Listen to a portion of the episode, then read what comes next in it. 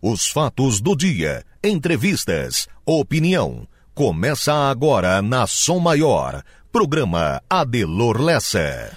Muito bom dia. Para começo de conversa, começou a Copa do Mundo. Vamos falar dela daqui a pouco. Vamos falar muito de Copa a partir de agora. Faz quase um mês que teve o segundo turno da eleição, mas a maioria das pessoas continua falando de eleição. Não está muito falando de Copa ainda. Os eleitos, governador e presidente, estão montando as suas equipes. A transição está andando, seja lá, seja cá, mas as pessoas ainda discutem a eleição. Os ambientes e as conversas informais continuam muito politizadas. Mas isso não é ruim, isso é bom. Ruim é quando as pessoas não querem saber de política e não conhecem os candidatos, não sabem o que acontece e votam por ouvir dizer ou por indicação. Muitas vezes votam enganadas. De tudo isso, de tudo isso que está acontecendo no país, que fique o entendimento da importância de saber da política, que fique a disposição por falar de política, que fique a decisão por acompanhar mais de, mais de perto, mais, mais a miúde, a política e os políticos, com senso crítico, sem paixão, porque a paixão cega, ensurdece. De tudo isso, que fique a decisão de fortalecer a democracia, que pode não ser o regime perfeito, mas é o melhor que o mundo conhece. Ditadura, não. Nunca mais seja de esquerda ou de direita, não faz bem. A história mostra isso. Vejo que hoje pessoas que nunca quiseram saber de política, que nunca discutiram, se informaram sobre política, estão interessadas, envolvidas, engajadas. Isso é bom. Que esse acordar para a política seja para sempre. Que não seja apenas por um episódio, um fato. Na política, um dia ganha, outro perde. Quem ganha hoje pode perder amanhã. Quem perde hoje pode ganhar amanhã mas participar é importante, é preciso. Quanto mais pessoas envolvidas, antenadas, interessadas, maior o número de fiscais. Mais intensa a cobrança, maior o desafio dos eleitos de fazer melhor e de acordo com as regras. Na política existem as usinas de fake news, de todos os lados. Você recebe e vai receber muitas informações distorcidas, maquiadas, inventadas. Por isso, questionar sempre ter o hábito de checar informação sempre, venha de onde vier. Cuidar sempre para não ser massa de manobra. Pensem nisso e vamos em frente.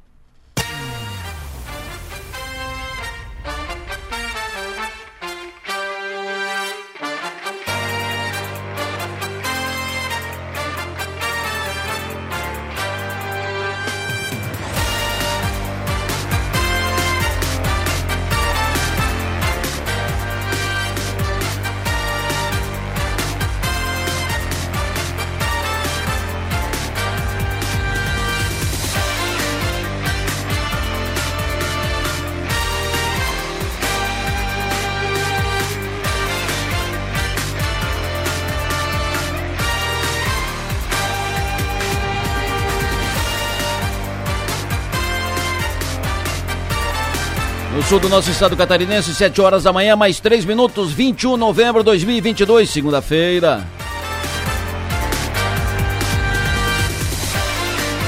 Com Manuela Silva na produção, Marno Medeiros na operação técnica, vamos juntos a partir de agora até as nove e meia da manhã. Para interagir com o programa, com mensagem de texto ou de áudio, com pautas, informações, opiniões, utilize aqui o nosso canal de interação, o WhatsApp, celular 99984 7027 99984 7027. Para nos ouvir além de sintonizar o FM 100,7 do seu carro, do seu rádio, acesse o link da Som Maior que está disponível ali no 48, portal 484 numeral 8 por extenso.com.br.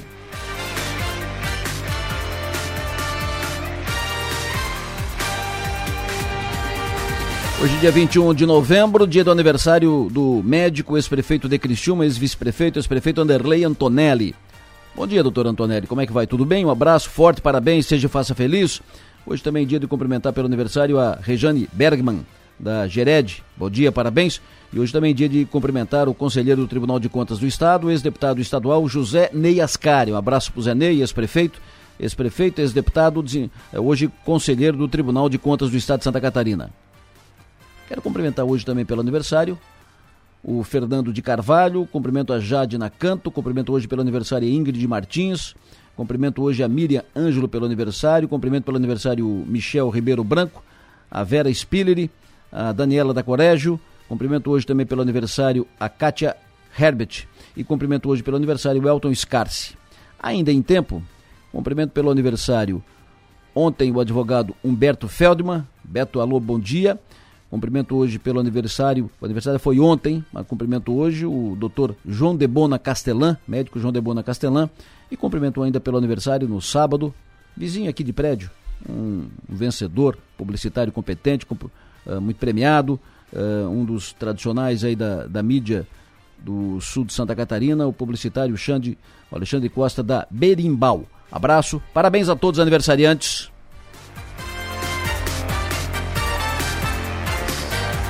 7 horas e 5 minutos. Neste momento não temos nenhum bloqueio na BR-101 Trecho Sul, nenhum bloqueio em nenhuma rodovia do sul de Santa Catarina. Tivemos na madrugada, bloqueio aqui em Maracajá, teve uma manifestação, colocaram fogo, eh, trancou o trânsito na madrugada, início da madrugada, logo depois da, da meia-noite. Acabou inclusive causando um acidente. Mas a situação foi, foi logo contornada pela Polícia Rodoviária Federal e o trânsito está na normalidade. Repito, neste momento, nenhum ponto de congestionamento, nenhum congestionamento, nenhum bloqueio nas rodovias do sul de Santa Catarina, nem na BR-101, nem nas rodovias estaduais.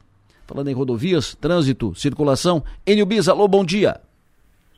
Pois não, Adelor, bom dia para você, bom dia para quem nos acompanha. Exatamente a informação da manhã desta segunda-feira, confirmada pela Polícia Rodoviária Federal e também pela CCR Via Coceira, é de que em Santa Catarina não há rodovias interditadas por manifestações. Final de semana foi de protestos em rodovias em outras partes do país. No sábado, no sul do estado, teve um trecho da BR-101 que chegou a ser interrompido em Sombrio por 30 pessoas, 10 tratores, mas ainda no sábado, no fim da manhã, a PRF liberou a rodovia. Em Santa Catarina ontem não houve interdições de rodovias federais e essa situação segue, portanto, na manhã desta segunda-feira. E o final de semana foi marcado, Adelor, por duas ocorrências graves em duas rodovias da região. No sábado, na SC 445 em Morro da Fumaça, um motorista embriagado perdeu o controle do veículo, caiu em uma vala com água. Cinco pessoas estavam no carro, três crianças, sendo que duas morreram uma de três anos e outra de nove meses. E uma outra criança de seis anos segue internada em estado grave. No carro estava uma mulher, ela não ficou ferida, e o motorista, pai das crianças, que foi preso no sábado, mas já está em liberdade após audiência de custódia neste domingo. E um outro grave acidente aconteceu na tarde de ontem, SC-108 em Uruçanga, onde o motociclista morreu após colidir frontalmente contra um veículo. Ele chegou a ser socorrido no local, mas não resistiu. E um detalhe, a SC-108, que chegou a ficar mais de 520 dias sem registrar acidentes com mortes, em uma semana aconteceram dois acidentes com vítimas fatais. Antes da ocorrência grave deste domingo, tivemos no último dia 13 a morte de uma mulher de 47 anos que morreu atropelada no centro de Cocal do Sul. Adelor. Perfeito, muito obrigado, Enio Bis. Faleceu neste domingo dona Helena Brunel Meller, 97 anos. Faleceu neste domingo, 97 anos completados no dia 22 de agosto. Era viúva de Severino Meller. Dona Helena teve nove filhos, 17 netos, nove bisnetos e uma trineta. Estará sendo velada a partir das 8 horas da manhã desta segunda-feira na Capela Mortuária do Cemitério Municipal de Criciúma. E o sepultamento está marcado para 16 horas, com missa de corpo presente às, às 15 horas, 3 da tarde. Dona, Dona Helena era avó paterna do ex-vereador Marcos Meller. Dona Helena Brunel Meller.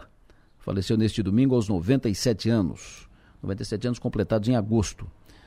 O velório a partir das 8 da manhã desta segunda-feira na Capela Mortuária do Cemitério Municipal de Criciúma e o sepultamento às 4 da tarde, precedido de missa de corpo presente previsto para 15 horas.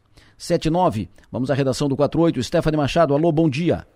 Bom dia, Delor, bom dia aos ouvintes. Uma escola da rede municipal de Braço do Norte foi alvo de furto ontem no bairro Floresta. A polícia militar foi acionada e constatou que a janela da cantina foi arrombada e alguns quilos de carne e quatro panelas grandes foram levadas. Nenhum suspeito foi localizado. No início deste mês, uma outra escola foi alvo de uma ação criminosa bem parecida, também em Braço do Norte, onde foram furtadas panelas e carnes. Ainda sobre segurança, a PM recuperou armas roubadas em um sítio no bairro Rio do Pouso, em Tubarão, nesta madrugada. Durante as investigações, a guarnição recebeu informações de onde os objetos estariam localizados e no local indicado foram encontradas quatro das cinco armas furtadas escondidas em uma área de mata no bairro Congonhas. Na semana passada, um homem foi preso por suspeita de envolvimento com este crime e também munições foram apreendidas. Essas são as principais informações de agora, que logo mais estarão no 48. Adelor. Perfeito. Muito obrigado, Stephanie.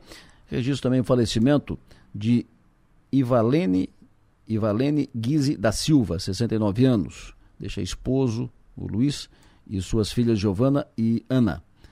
Iva, Ivalene Guise da Silva, 69 anos, faleceu no sábado, uh, foi velada no, no, no, Salão de Atos do Crematório Millennium. Uh, ela é de Criciúma. Falecimento no sábado. Nossos sentimentos aí aos, aos familiares. Bom, uh, nós vamos falar da, daqui a pouco sobre Copa do Mundo, né? O Nacif entra em campo em seguida, vamos falar de Copa do Mundo, Copa começou, o Nacif vai fazer agora uma maratona, direto, acompanhando todos os jogos da Copa do Mundo, falando aqui conosco. Copa começou ontem, mas além disso, o Nacif fala conosco também daqui a pouco sobre a saída do Juliano Camargo, deixou o Criciúma, foi para o Ceará, é fato consumado, daqui a pouco o Guedes também fala conosco, presidente do Criciúma. Antes eu quero dar uma boa notícia, o neném do Abimar, o empresário Custódio Abílio da Silva, o neném do Abimar, como ele é conhecido. O neném é conhecido por, pelo Abimar, é sua marca, né? Levou passou a ser seu sobrenome, e por aquele sorriso rasgado no rosto que ele tem.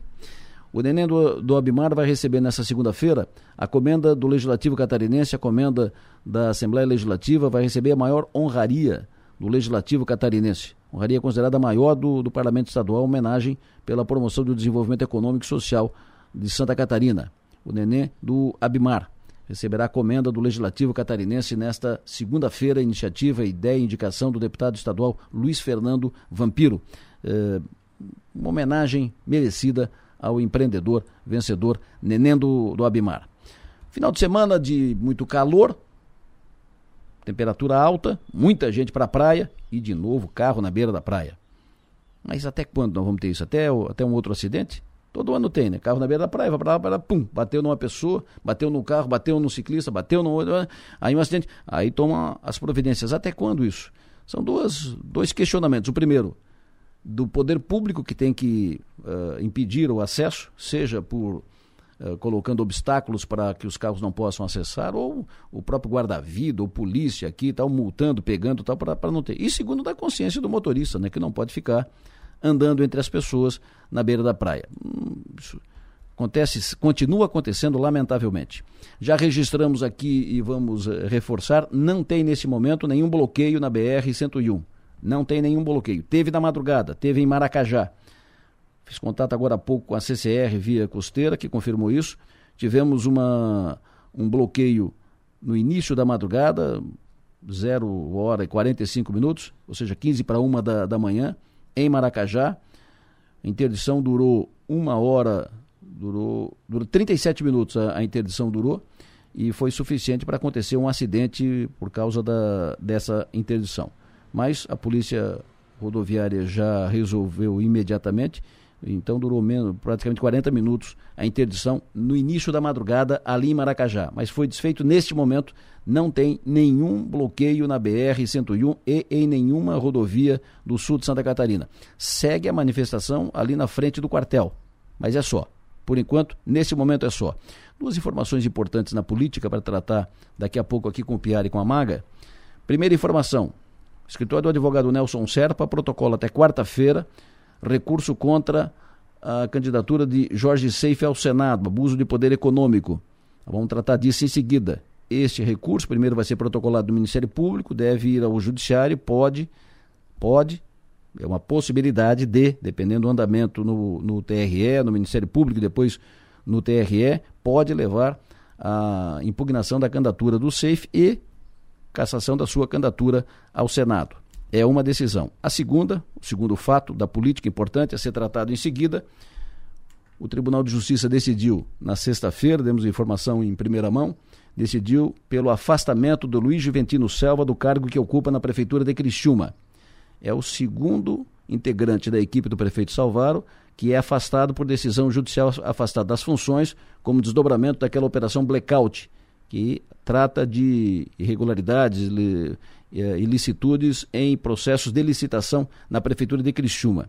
A primeira autoridade afastada foi Kátia Esmelevski, engenheira, ex-secretária de Infraestrutura. No mesmo processo, agora, é afastado o Luiz Juventino Selva, que é chefe do FUNSAB, uh, Fundo de Saneamento Básico. Decisão saiu na sexta-feira. Conversei ontem com o advogado do Selva, o Giovanni D'Agostin, que me disse que vai entrar com recurso contra a decisão do Tribunal de Justiça nesta semana. Por enquanto, esta é a decisão, decisão de afastamento das suas funções. Vamos tratar disso em seguida aqui no programa. Hoje é um dia especial aqui. Volta a campo, volta ao, ao trabalho, volta às suas atividades, reassume o microfone. A Pete Búrigo, depois de um período de licença maternidade, eh, que ela saiu de campo para receber o seu primeiro filho. Então, hum, será muito bom receber a Pete aqui, um dia festivo aqui para todos nós aqui da Sol Maior. A Pete volta a assumir a sua condição no avesso, a partir da uma da tarde, e volta a assumir a sua, sua condição, o, o comando, no ponto a ponto, a partir das cinco da tarde. Seja bem-vindo, evidentemente. É muito bom tê-la conosco. E quero aproveitar para cumprimentar quem substituiu a Pete. A CAC e a Elis a substituíram muito bem no ponto a ponto e a Alice, que a substituiu muito bem no avesso. Parabéns às três que fizeram um belo trabalho. E a Pete, seja muito bem-vinda. Alô, Márcio Sônico, muito bom dia. Cadê o Márcio? Márcio Sônico, volta, meu filho. Márcio Sônico fala conosco em seguida para fazer a previsão do tempo aqui no programa. Antes disso, eu quero uh, informar também que uh, tem uma decisão interessante aqui para o sul de Santa Catarina, está em curso a, o encaminhamento para a definição do novo desembargador do Tribunal de Justiça de Santa Catarina. Ontem o, nós tivemos a, a confirmação de que o novo desembargador será a lista tríplice que vai para o governador, a lista tríplice será definida, montada no dia 7 de dezembro pelo Tribunal de Justiça. Ou seja, isso quer dizer que ou o novo desembargador será nomeado ainda pelo governador Carlos Moisés. Ainda em tempo, o tribunal define no dia 7, vai ao governador que escolhe dos três o que vai para uh, que vai para o, Tribunal de Justiça como novo desembargador. O advogado de Criciúma, Fábio Jeremias, está na lista sextupla, que vai agora para o tribunal, de onde vai sair a lista tríplice. Ou seja, ele está no jogo, poderá ser o novo desembargador. Não vamos falar sobre isso daqui a pouco também. Agora sim, alô Márcio. Adelor Lessa, ouvinte da Rádio São Maior, muito bom dia, Adelor. Tudo bem, professor? Tudo calmo e sereno, conte-me tudo, não me esconda nada. Pois é, então já tivemos uma madrugada um pouco mais quente do que as últimas madrugadas. Hoje a menor temperatura pelo estado, ela chegou a 9 graus ali em Bom Jardim, né? Lembrando que até sábado, até sexta-feira chegava a dar um grau, um, um grau negativo lá em cima na serra e hoje a temperatura começou já um pouco mais alta, deu 9 graus a mínima em Bom Jardim às 6 da manhã. Aqui pelo planície, a menores temperaturas, Criciúma amanheceu com 16 às 6 da manhã também, ali para Tubarão também amanheceu com 16 às 3 da manhã, Uruçanga chegou a 17 também às 3 da manhã, e na última, última leitura aqui da, das estações da IPAGRE, as temperaturas já reagiram bastante, né? Então, temperaturas aí passando bem dos 20 graus nesse momento pela região. E a tendência, Delor, é que a gente tenha um dia quente. Temperatura hoje, ela vai das maiores índices dessa onda de calorzinho que está acontecendo. Então, hoje vai ser o dia com maior temperatura aqui na região. Ela pode chegar próximo dos 35, ali entre 32 a 35 graus, conforme a estação. É provável que, por exemplo, a estação ali da IPAG, da Ipagre chegue a uns 34, 35 ali para Uruçanga também uns 33, 34, na região da praia chega uns 28, porque a tendência é bom tempo durante boa parte desta segunda-feira, mas final da tarde e noite tem previsão de chuva aqui na região. Nesse momento, Delon, chove forte, ali numa parte oeste do Rio Grande do Sul, ali região de Uruguaiana, Livramento, aquela parte ali mais a fronteiriça com o Uruguai e com a Argentina, ali for, chove forte nesse momento. E essa chuva deve atingir a gente somente hoje mais para final de tarde e à noite, principalmente aí depois das, depois das seis da tarde. Aí chove um pouquinho aqui na região então. E para amanhã, terça-feira, tempo sujeito a algumas chuvas. Teremos uma terça-feira de tempo bastante nublado, algumas precipitações pela região. Uma terça-feira que ainda é abafada, a temperatura amanhã pode chegar próximo dos 28 a 30 graus. Na quarta-feira, a previsão é de alguma chuvinha pela manhã e depois quarta-feira, tarde e noite, volta a melhorar o tempo. Aí quinta, sexta e, e por enquanto, final de semana, está colocando o tempo aqui um pouco melhor no litoral sul de Santa Catarina. Bom, tem uma expectativa muito grande, Delor, na agricultura para que chova realmente, porque já tivemos essa, esse tempo aí bastante enxuto, bastante seco, então espera-se que chova realmente hoje à noite, amanhã e também na quarta-feira, como se prevê, porque uh, já está carecendo de chuva nas plantações e também nas pastagens e assim por diante. Aí depois a próxima chuva acontece somente no domingo, ali durante o dia, algumas pancadas de chuva. Temperatura, como eu falei, hoje é a tarde mais quente, amanhã já se chegar a 30 é, é mais difícil, mas deve chegar.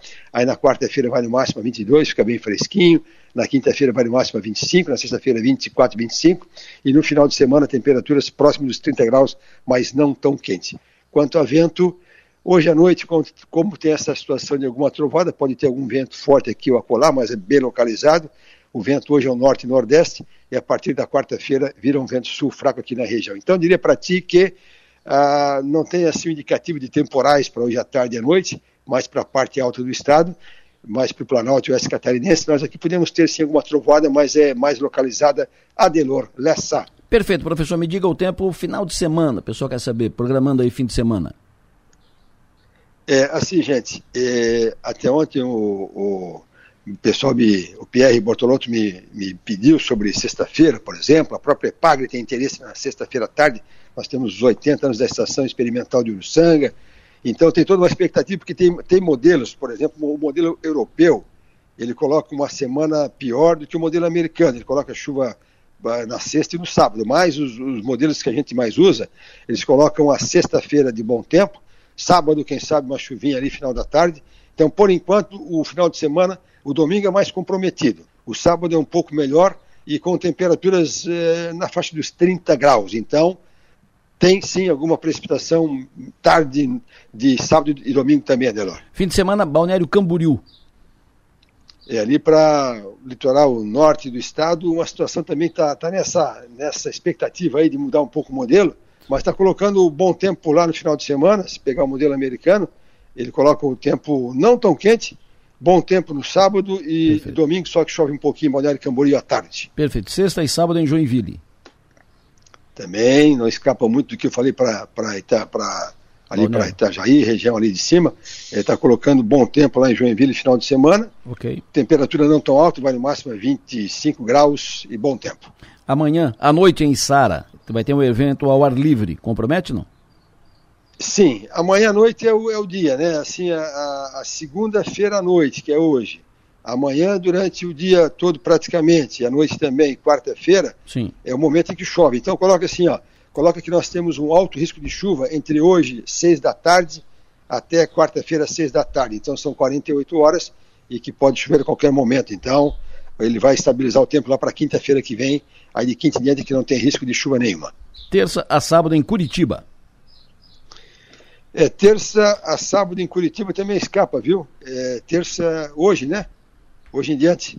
Não, amanhã. É terça, não, terça, amanhã, amanhã, desculpe. Amanhã, amanhã tem terça, sábado. Tem alguma chuvinha, desculpe, tem alguma chuvinha em Curitiba da terça e na quarta também, que nem aqui. Aí quinta, sexta e final de semana, bom tempo em Curitiba. Quarta-feira, Floripa. É, capital também não escapa de chuva. Quarta-feira está pegando todo o litoral de Santa Catarina, então a chuva boa, inclusive, vai repor bem a água do solo. Então, quarta-feira chove na capital do estado. O pessoal está dizendo, o Reginaldo aqui está registrando, que a, o, a água do mar ontem estava muito suja. Quando limpa? Por que suja? Olha, esse ano estava reparando também, viu? Às vezes que eu vou na praia, às vezes que eu olho aqui a imagem ali da, daquela plataforma, a água do mar está tá sempre meio toldada, né? Então, assim, ó, o, o, pelo indicativo que a gente tem, assim, historicamente, quando bate vento sul, a água do mar ela limpa um pouco mais, tá? Então, a partir de quarta-feira, o bate um ventinho sul fraco, mas é vento sul, Aí quarta até, até final de semana bate um ventinho sul, porque hoje é, o vento é nordeste, o nordeste ele tá, cria tal da ressurgência, né? Uma, é um aspecto que a água de cima da, da beira do mar, ela, ela vai para o alto mar, aí ressurge a água de baixo, do, que é bem lodosa. Então isso é ressurgência, então isso acontece com o vento nordeste. Então muito provável que a partir de, de quarta-feira, quando vira vento sul, a água do mar limpa um pouco mais. Perfeito. É, com, o ouvinte pergunta para ti o seguinte: o verão é, vai ser de ventão nordeste? Quem pergunta é o Rogério. O nordeste o verão? É.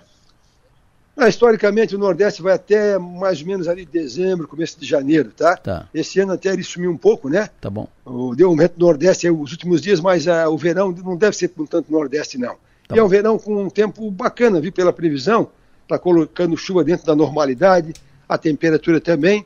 Tem aquele verão típico de amanhecer com bom tempo, a tarde esquenta, trovada de verão entre duas da tarde e oito da noite. Então parece que vai ser um verão bom, Delor. Tá bom. Para fechar, fim de semana Bom Jardim da Serra e sexta-feira à noite Meleiro. É, Meleiro, sexta-noite com bom tempo, pela previsão atual. É, bom Jardim também, com final de semana com bom tempo. E inclusive ali, eu, agora eu que lá para. Lá em Jacinto tem um show do. Tem um show grandão ali no sábado, né? Em Jacinto. Hum. Até ontem eu conversei com o pessoal de lá, disse que por enquanto estava indecisa a decisão, a previsão, mas deve ser bom tempo também no Jacinto, sábado à noite, para o show. Acho que é do Luan, Luan Santana, coisa assim. Tá bom. Fechou, professor. Muito obrigado. Sucesso e energia, bom trabalho. Até mais tarde. Uma boa semana a todos, Adelor, um bom dia. Previsão do tempo. Oferecimento. Instituto Imas. IH Serve. Romance que não acaba na venda. 7h25, alô Manuela Silva, bom dia. Quais são os destaques de agora nas redes? Adelor, bom dia, bom dia aos ouvintes. A gente começa com destaque do G1. Terremoto atinge a Indonésia e deixa 44 mortos. E questão do Enem de 2022 de matemática sobre salário e comissão não tem resposta, dizem cursinhos. No NSC, de empresário a vigilante, quem são os presos em operação contra o encontro neonazista em Santa Catarina e criança é encontrada dormindo em casa de cachorro em rua de Joinville. No UOL, destaque para Black Friday, os 10 mandamentos para você não cair em nenhum golpe e licença para gastar. Entenda os principais pontos da PEC de transição. No 48, Executivo recebe um milhão de devolução da Câmara de Vereadores de Sara e confira quais seleções disputam a Copa do Mundo de 2022. Para fechar no Twitter, claro que o assunto não poderia ser outro, Copa do Mundo, palavra Equador em primeiro colocado, Copa em segundo. Também tem gente falando sobre o Morgan Freeman ontem na abertura da Copa do Mundo. Destaque total para a Copa do Mundo no Twitter, Adelor. Primeiro que tu falou aqui foi um terremoto na onde? Indonésia. Indonésia. Um 44 mortes. Hoje, Aham. hoje cedo. Foi durante a madrugada, no caso. Durante a madrugada, Isso. perfeito. Muito obrigado, Manuela. Nos jornais, os principais jornais do país, Folha de São Paulo, Ilan Goldfan será o primeiro brasileiro a comandar o BID. Foi, foi eleito eh, como presidente do BID, primeiro brasileiro a presidir o BID. Importante para o Brasil. O Estado de São Paulo, manchete de hoje, São Paulo vai repassar mais ICMS à cidade que melhorar ensino. Jornal O Globo, Ilan Goldfan é o primeiro brasileiro eleito para o BID indicado por Paulo Guedes e avalizado por Geraldo Alckmin, ex-presidente do Banco Central, faz acenos a novo governo. Por aqui, o jornal Tribuna de Notícias destaca na sua capa: Ermo é destaque no movimento econômico. Manchetes do dia. Oferecimento. Itagres. Excelência Moda e Arte. E Hotel Darouti. O ouvinte me pergunta aqui, Gilberto, bom dia. Algum bloqueio nas rodovias? Não, nenhum bloqueio neste momento na BR-101 e em nenhuma rodovia do sul de Santa Catarina. Teve uma manifestação, um bloqueio no início da madrugada, durou menos de uma hora, a rodovia esteve fechada, colocaram fogo em pneus e tal, eh, colocaram, at- atravessaram toras na, na BR. eh, houve inclusive um acidente por, por causa disso, mas eh, a Polícia Rodoviária Federal resolveu rapidamente, em menos de uh, mais ou menos 40 minutos, assunto resolvido. Não tem nesse momento nenhum bloqueio na BR-101 sul de Santa Catarina. Teve no sábado, ali em Sombrio, na, na localidade de Furnas, e teve nessa madrugada, início da madrugada, aqui em Maracajá mas agora não tem mais nenhum bloqueio. Esse, esse de Maracajá durou mais ou menos 40 minutos, foi no início da madrugada, antes da uma da manhã, era mais ou menos eh, meia-noite e 45. Uma e meia já estava resolvido ali em Maracajá. Bola para frente, vamos falar de futebol. Seu João Nassif, alô, bom dia. Bom dia, tudo bem? Tudo calmo e sereno. Antes de falar de Copa, Nassif, vamos falar do Criciúma. Uma notícia importante que repercutiu. O Criciúma perdeu o Juliano Camargo, diretor de futebol, que foi peça importante aqui na, na reestruturação do futebol do Criciúma. Está na linha conosco o presidente do Criciúma, presidente do Tigre, Vilmar Guedes. Presidente, bom dia. Bom dia a você, Adelor, bom dia, Nassif, é um prazer voltar a falar com vocês. Sempre bom ouvi-lo, presidente. Muito obrigado pela sua atenção. Presidente, me fale sobre a saída do Juliano e, evidentemente, já fato consumado, reposição. O que, que se tem definido para isso? Adelor, conforme anunciado nos canais oficiais do clube, né, o Juliano Camargo deixa o Criciúma Esporte Clube para seguir em outro projeto. o Juliano foi assediado por alguns clubes. Isso, aconteceu aí desde o início do ano, né? Entre eles o Ceará, né? Ele garantiu que permaneceria no Criciúma, né? Mas tem um fator aí que é determinante no futebol, né? A questão de dinheiro, né? Mas ele seguiu para um outro projeto, ele deixa um trabalho bem feito, né? E o importante, Adelor, é que todos entendam que o Juliano era parte de uma equipe. Nós temos um departamento de análise muito bem estruturado, nós temos uma comissão técnica que está contratada, nós temos o Wilson, é, que por orientação nossa, ele estava hipercolado no Juliano, né? E também todos os contratos e ações do futebol, eles passavam por mim, é, que compartilha com o executivo, né? Nada era feito exclusivamente pelo Juliano, que tem méritos porque é um homem muito correto, e isso é algo ímpar no futebol. Então, nós não abrimos, inclusive, mão de, na sucessão, né, ter como pré-requisito básico essa questão de ser correto, íntegro, idôneo e envolvido, né? São atributos que o Juliano tinha, Adelor. Sim. Então, nós seguimos, aí respondendo a tua pergunta agora, nós seguimos com o nosso planejamento. É, o Criciúma está acima de todos, o Criciúma está muito acima de todos. Nós vamos buscar alguém no mercado, nós vamos continuar fazendo o trabalho. É, eu, particularmente, vou dar ênfase mais ao comercial. O nosso departamento de análise é, tem alguns atletas avaliados, né? nós continuaremos com o mesmo critério, observância do nosso treinador. Eu tenho mantido contato com o Tencate, falamos é, ontem com ele três vezes. Né? E tem, tem algumas questões importantes, que o Criciúma tem 85% da equipe contratada, né? Eu penso que nós estamos adiantados, né? É, nós estamos adiantados no futebol, nós estamos adiantados no patrimônio, nós estamos adiantados com sócios torcedores. O Criciúma Esporte Clube, ele pode, é, até historicamente, ele pode é, até estrear no Campeonato Catarinense com 16 mil, 16 mil torcedores no estádio nós vamos ter mais de 17 mil sócios torcedores. Então, nós continuamos com as obras no CT. Estamos assinando hoje, Adelor, um contrato com a empresa de gramados, a melhor empresa do Brasil. Tá? Quarta-feira assinando um contrato com o Cicred. É... Nós temos a camisa do Criciúma, de fato, a mais valorizada de toda a história. Né? É, nós temos uma propriedade apenas para definir, deveríamos definir hoje, tá? E alguns atletas estão prospectados, já avaliados pelo treinador, avaliados pelo departamento de análise, então nada muda. Perfeito. Eu até você falava em diretor, nós vamos mudar a denominação do cargo para gerente de futebol. Né? O diretor do Criciúma ele não é remunerado, né? Sim. E não vamos abrir mão, Adelor, do pré-requisito aí, que seja uma pessoa envolvida, honesta, comprometida, organizada, né? É isso. Perfeito. Já, então, tem, já tem reposição, uh, presidente? Adelor, olha, eu me surpreendi. Eu recebi ligação da Áustria, da Alemanha, de Portugal, da Suécia, da Itália. É, o que chama um clube de muita visibilidade e é um clube que é um clube que projeta pessoas. Né? Então, há, há, muitas pessoas interessadas, mas nós vamos definir por alguém com esse pré-requisito, sabe? Porque, basicamente, o que, que o gerente de futebol faz? Ele atende diariamente é, dezenas, até dezenas de empresários, ele faz contato com atletas, ele é um homem de relacionamento, e dentro do perfil está é, indicado por ele, pelo treinador, isso passa para o departamento de análise que é, bloqueia, bloqueia, obstrui ou desavança, né? Isso está dentro do perfil.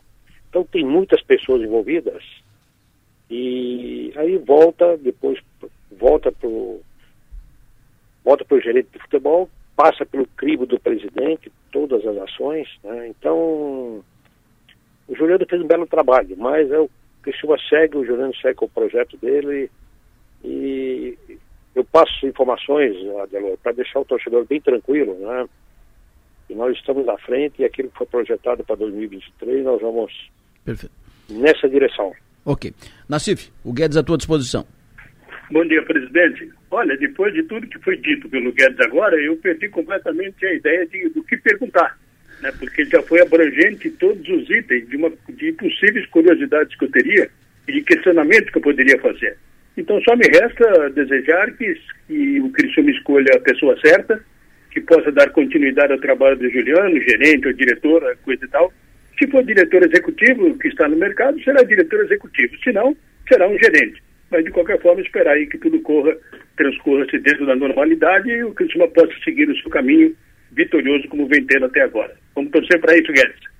Presidente, tem alguma, tem alguma negociação adiantada com o jogador o Éder, que estava agora no disputou o brasileiro descendo pelo São Paulo, é daqui da, da região, e com quem o senhor já conversou? Obrigado pela pergunta, Delor. É bastante pertinente e eu fico grato porque você oportuniza para que eu possa é, passar, dar esse feedback para o torcedor do Criciúma. Né? O Juliano estava em São Paulo, né? ele estava visitando inclusive o Museu de Piranga, o Éder falou comigo algumas vezes, né?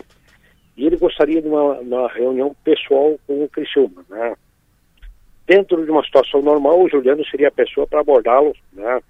mas ele estava aqui em Lauro Miller, eu estive, eu fui até lá com o conhecimento do Juliano, né? como eu falei anteriormente, tudo é feito em várias mãos. Tá? E nós tivemos uma reunião de duas horas e meia, e a situação ela está no seguinte pé. O Criciúma tem interesse no Éder. A recíproca é verdadeira. O Éder tem interesse no Criciúma. Tá?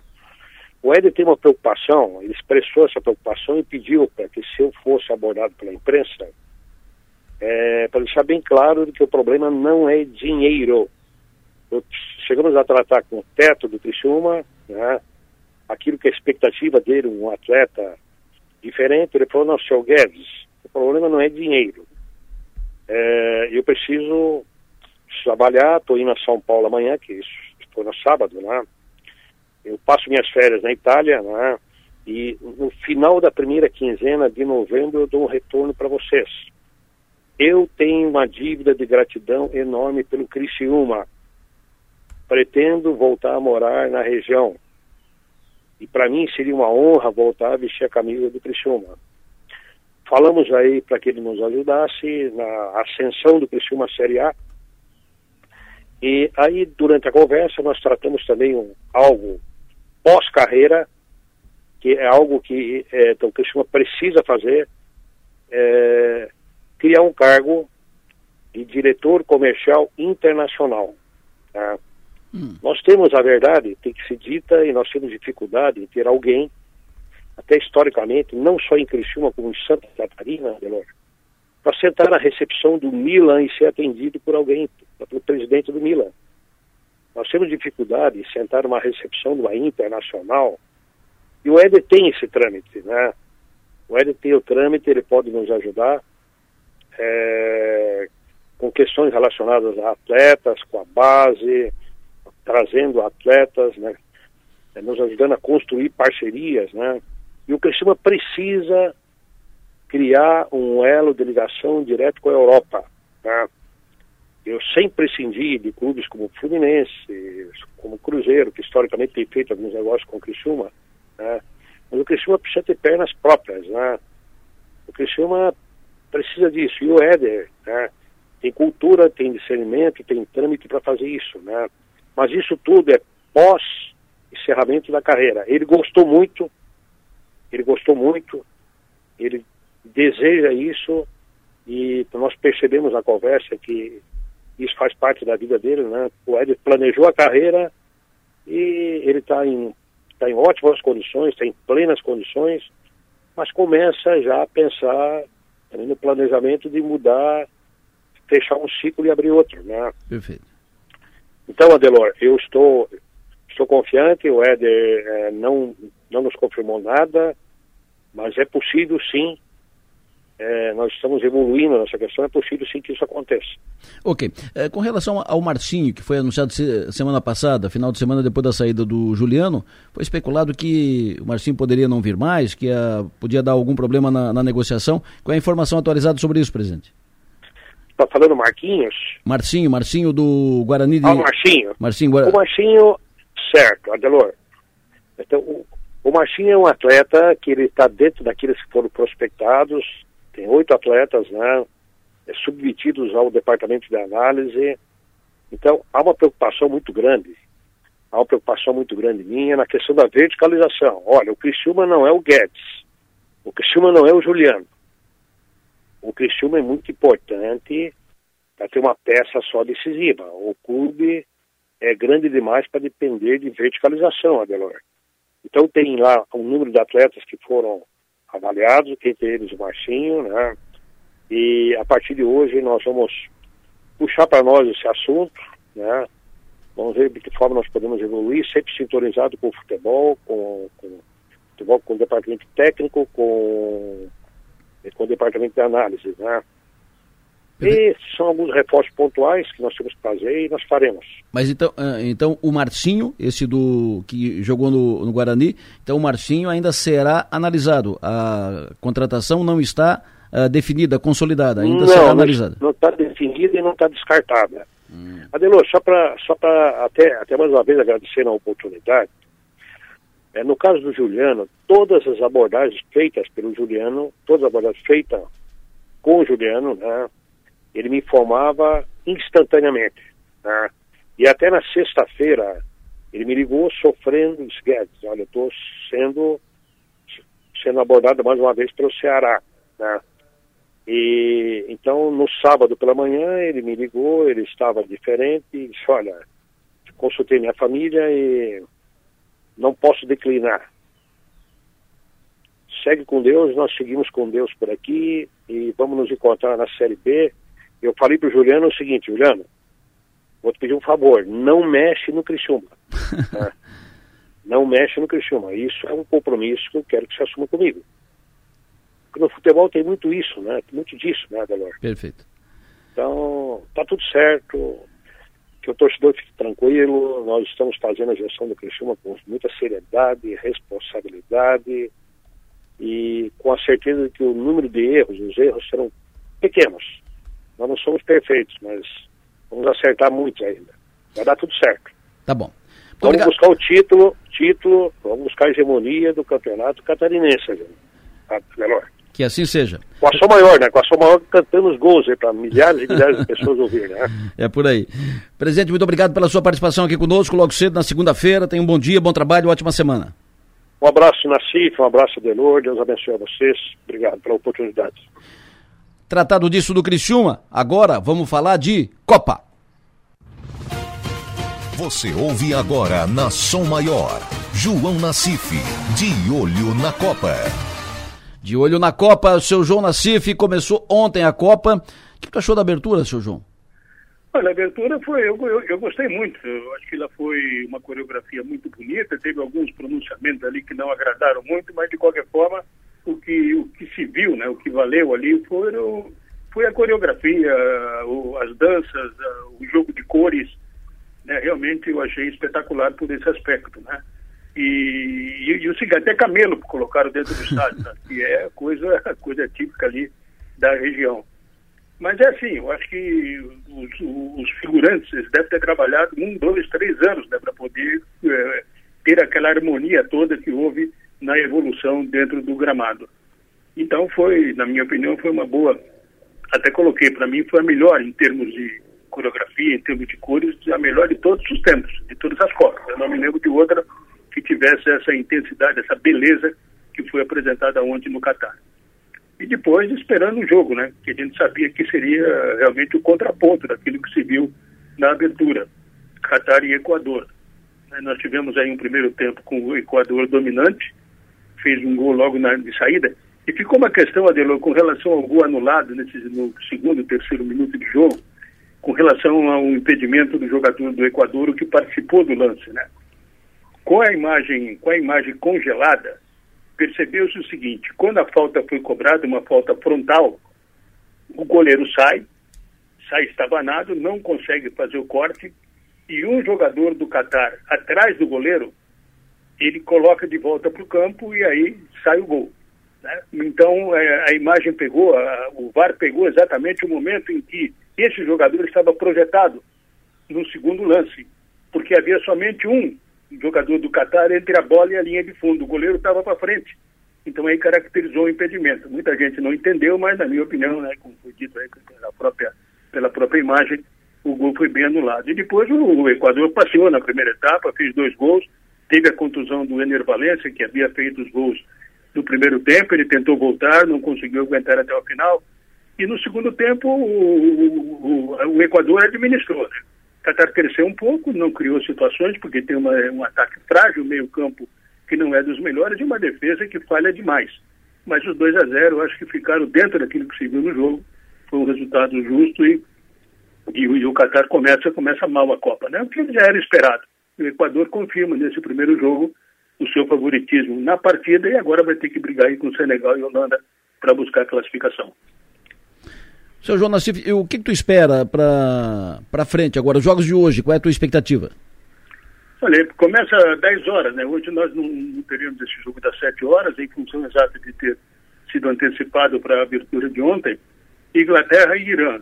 Inglaterra é favorita, não tem muito o que, que, discutir, né? Um claro. time que, bem formado, um time com bons jogadores, um time que tem feito, uma, tem feito boas partidas durante esse período pré-Copa, jogou aí a Copa a Copa das Nações, enfim, Inglaterra favorita. Depois, Senegal e Holanda. Senegal perdeu o seu principal jogador, o Sadio Mané, né, que é um dos artilheiros e um dos grandes astros internacionais do futebol, jogador do Bayern de Munique. E a Holanda está bem, está completa, tem feito também bons jogos, vem de uma sequência de vitórias. A tendência é que o favoritismo fique, fique com a Holanda e deverá confirmar esse favoritismo. E para fechar o dia, nós teremos depois uh, Estados Unidos e País de Gales, jogo das 16 horas, valendo pelo grupo B. É um jogo equilibrado, não dá para cravar aí o favorito. O País de Gales pela segunda vez joga uma Copa, a experiência é pequena, os Estados Unidos já tem uma rodagem maior em Copas do Mundo, mas o, a seleção de Gales tem praticamente toda ela formada por jogadores que atuam no futebol inglês, na primeira divisão, na Premier League. E isso dá um isso dá um peso de qualidade à equipe, né? Mas acho que aí é um jogo equilibrado, eu não arriscaria um favorito. Então são esses os três jogos de hoje e vamos esperar aí que a gente consiga ver pelo menos um espetáculo melhor do que aquilo que foi visto ontem na abertura da Copa. Fechou, seu João. Muito obrigado. Sucesso e energia. Bom trabalho na CIF de olho na Copa a partir de hoje. Abraço. João Nassif, de olho na Copa. Oferecimento. Projetar imóveis. Zamaco Comércio de Ferro, corte de chapa a laser, xerife steak, tudo para o seu churrasco. E do doutor, steak e bar. Intervalo eu volto em seguida, daqui a pouco eu vou falar de política com a Maga e com o Piara, daqui a pouco eu vou falar com a candidata a presidente dos sindicatos comerciários de Criciúma, daqui a pouco Fernando Zancan fala comigo. E tem muito mais aqui ainda. 7h53, a Maga Estopassoli já está comigo aqui. Bom dia, Maga. Bom dia, Delor. Bom retorno. Muito obrigada. Sentimos sua falta aqui eu na sexta-feira. Eu ia perguntar isso agora, sentiram minha falta? Muito, muito. Porque eu muito. senti muito também. Foi uma, uma enxurrada de, de mensagem Sei. aqui de WhatsApp. Bom dia, Piara também. Foi criada a hashtag... Hashtag Volta Maga? Volta Maga. Ah, então era esse o movimento. Eu vi isso acontecer. Daqui a pouco o Piara estará conosco também, mas antes vamos abrir espaço para conversar com o presidente da Associação Brasileira do Carvão Mineral, presidente da Associação das Indústrias do Carvão, do Brasil, Associação Brasileira, Fernando Zancan, que apresentou na Itália, neste final de semana, apresentou o projeto Marco Legal da Transição Energética no Brasil. É importante discutir isso lá no, na Europa. O Congresso é uma realização do Centro Internacional do Carbono Sustentável uh, do Reino Unido. Zancan, bom dia.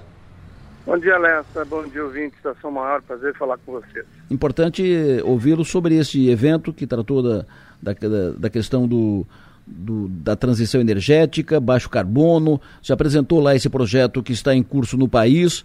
Quais foram as principais informações? Como é que os europeus receberam essas informações repassadas pelo senhor? Bem, o que o feedback que eu tive uh, sobre a minha palestra é que ela foi inspiradora E por quê? Porque a gente falou, uh, primeiro, de que todo esse projeto que nós estamos fazendo de transição energética no Brasil está focado nas pessoas. O objetivo é a gente olhar as pessoas, é manter emprego, é manter qualidade de vida, desenvolvimento. E isso foi que a gente procurou colocar lá. E o mais interessante é que na terça-feira passada, a Agência Internacional de Energia lançou um relatório sobre o carvão chegando no net zero, na, na, no, no, carbono zero em 2050, e fez uma análise global e colocou que tinha cinco países que tinham um marco regulatório, mas não citou o Brasil. Hum. Então, nesse momento que a gente estava lá, a minha palestra foi, foi quarta passada, a gente colocou tudo bem. Também tem um sexto país que é o Brasil, especialmente um estado que é Santa Catarina, que está na vanguarda, ou seja, nós estamos na vanguarda junto com outros cinco países no, no planeta, de um marco legal estruturado para criar um plano de transição energética para a indústria do carvão. E outra coisa importante que a gente colocou e, e todo mundo concordou, não, descarbonizar não é acabar com o fóssil, é acabar com a emissão. Sim. Então a gente tá, tem que trabalhar nas tecnologias. E todo mundo concordou, por isso que eles disseram que foi uma palestra inspiradora, porque tocou nesses dois pontos. Primeiro, na questão das pessoas, que tem, está se falando em transição energética justa no mundo, mas tem que ter marco regulatório, tem que ter plano. E o segundo é a questão de continuar usando combustível fóssil, que é via tecnologia de captura de CO2. A gente viu também em Paris, também no evento da Agência Internacional de Energia, o quanto essa indústria de captura de CO2 já está avançando rápido, é exponencial o avanço dessa indústria no, no mundo. Então foi, foi bem interessante, a gente também participou, Lessa, visitou um centro de tecnologia que tem na Itália, da, da empresa Sotacarbo. Aliás, foi a Sotacarbo que nos inspirou aqui em 2007 a gente construir um centro de tecnologia aqui, como nós temos hoje aqui na SAD. Então foi importante lá conversar, fizemos uma, visitamos o, o, as plantas pilotos que estão que eles desenvolvem aí a questão da produção de metanol, a questão da captura do CO2 e a questão da gasificação para a produção de hidrogênio. São pontos que nós estamos focados aqui como indústria de avançar. Então, colaboração com eles é algo que a gente vai trabalhar e no sentido de poder trans, fazer transferência de tecnologia e, e, a gente vai ter muita novidade pela frente aí. Zeca, tá, tratando do encaminhamento né, de, desse projeto de transição energética, né, muitos passos foram dados, seja aqui no Estado, com o governo, o governo do chefiado pelo governador Moisés, quanto em Brasília, uh, no governo Bolsonaro. Agora, transição, mudança do, nas duas instâncias, governo do Estado, governo federal, uh, governo agora Jorginho, governo Lula. Vocês já estão tratando uh, com o, as equipes de, de, transição, já alguma conversa com os eleitos sobre a continuidade desse projeto de transição energética? Sim, já está. Nós não tivemos uma reunião específica com, com os dois governos ainda mas internamente, ou seja, lá dentro da Casa Civil, está sendo colocado esse assunto em pauta com a transição com o grupo do, do novo governo. Aqui no Estado, a mesma coisa. E a gente tem feito reuniões semanais, são duas, três reuniões por semana, e lá na Europa eu participei de, era o terceiro turno, como a gente diz, né, por causa do fuso horário, a gente participou dessas reuniões todas que estão acontecendo na montagem do plano que deverá ficar pronto até 20 de dezembro. Essa é a meta que nós temos do Conselho de Transição Energética, de até dia 20 de dezembro ter um plano para depois ser é, publicado, porque a lei diz que até 5 de janeiro a gente tem que ter um plano feito. Certo. Então isso tudo está acontecendo, Lessa, tudo está andando muito bem, tem uma, um grande esforço extremamente bom, forte, positivo do governo do Estado de Santa Catarina, da equipe da Secretaria de Desenvolvimento Econômico, então, parabéns para o Estado que está capitaneando esse processo e a gente está vendo que as coisas estão fluindo. Então, tem muita novidade no front, é lá pela quinta-feira, sexta, vocês vão ter mais novidades a respeito desse assunto. Não tem nenhuma reunião marcada com o governo, a equipe do governo Lula, do futuro governo Lula. Tem alguma conversa marcada aqui com a equipe do futuro governo Jorginho aqui no estado? Não ainda, não ainda, mas nós estamos aguardando aí uma conversa com o deputado Daniel Freitas, que ele queria está uh, chegando de, de viagem, acho que hoje ou amanhã. Então, na sequência, nós vamos desenvolver essas ações no Estado, de como setor, né? você, a gente teve uma conversa, eu tive uma conversa com, com o vice-presidente da República, o Alckmin, há uns três meses atrás, sobre transição energética. Ele gostou muito da, da palavra justa, porque o foco é as pessoas. Então, foi é, essa, esse, essa pauta. E na transição energética, as pessoas que estão lá, é, hoje na área de Minas Energia, a gente conhece. Então, é uma questão de a gente é, marcar uma reunião e lá colocar esse, esse assunto, que está sendo colocado internamente. A gente agora tem que mostrar a nossa, a nossa intenção de fazer esse processo andar, andar realmente no próximo governo, porque tem N ações que vão ser feitas e aí precisa do, dos, dos governos estaduais e federais. Perfeito. Zancam, muito obrigado aí pela entrevista e parabéns aí pelas iniciativas, pelos movimentos e muito sucesso. Obrigado, Lessa. Bom dia a todos os ouvintes, boa semana a todos. Fernando Zancan, presidente da Associação Brasileira do Carvão Mineral, falando conosco ao vivo aqui na Sou Maior. Ele esteve eh, na Itália apresentando o projeto do Marco Legal Transição Energética Justa no Brasil. Foi apresentado lá na Itália, na, na semana passada. E, evidentemente, está tratando desse assunto no governo federal e no governo do estado, porque o assunto tem que ser tem que ter continuidade independente de quem seja o, o comandante, tanto do governo federal quanto do, do governo do estado. Há uh, um cronograma a ser cumprido para que esse projeto seja uh, cumprido a pleno. 8 horas da manhã, 8 e ponto, hora de falar de político. Piara Bosque, alô, bom dia. Bom dia, Delor, bom dia, Visa Sobar. Estou aqui com a Mago, Piara. Temos aqui, eu tenho anotado aqui duas, duas questões importantes para para começar a semana, duas questões uh, polêmicas, delicadas, importantes para tratar a semana. Um, o primeiro é o início de um processo que pode levar ao pedido de impugnação da eleição do Jorge Seife ao Senado. O escritório do advogado Nelson Serpa vai protocolar até quarta-feira no Ministério Público denúncia de abuso de poder econômico na campanha do Seife. Conversei ontem, inclusive, com o doutor Nelson Serpa sobre isso. O seu escritório está tratando disso. Além disso, de acordo com, com, o, próprio, com o próprio Serpa, uh, serão citadas outras condutas vedadas pelo candidato Safe nessa denúncia. O abuso de poder econômico seria o uso da estrutura da Avan na campanha. Depois da análise do conteúdo da peça, o Ministério Público, se entender procedente, poderá encaminhar o caso ao Judiciário com pedido de abertura, aí sim, de ação específica sobre a possibilidade de crime eleitoral que pode levar à cassação da candidatura do SAFE. Isso é um fato. Um outro fato importante na política, e aí mais local, o, a decisão do Tribunal de Justiça determinar o afastamento das funções que ocupa na Prefeitura de Criciúma do Luiz Juventino Selva, que é hoje o chefe do FUNSAB, Fundo de Saneamento Básico. O afastamento foi decidido pelo Tribunal de Justiça, acolhendo o recurso do promotor de justiça de Criciúma, Carlos Eduardo de Faria. Selva está arrolado na Operação Blackout, deflagrada pelo GAECO em julho de 2020, que investiga fraudes em licitações referentes à iluminação pública no município de Criciúma. Em 2020, o Ministério Público denunciou 13 pessoas entre servidores públicos, empresários, por corrupção, falsidade ideológica e fraude em licitação, Selva é um deles. Uh, em 2020, a engenheira Kátia Smelevski já foi afastada do cargo de secretária de infraestrutura do município por causa da operação blackout, ou seja, é o segundo integrante do governo do prefeito Salvaro afastado das funções por decisão da justiça por causa desta operação. Quero ouvi-los sobre essas duas questões. O Piara, me fale primeiro sobre esse caso do SEF, a situação do SEF. O que, que tem mais além disso?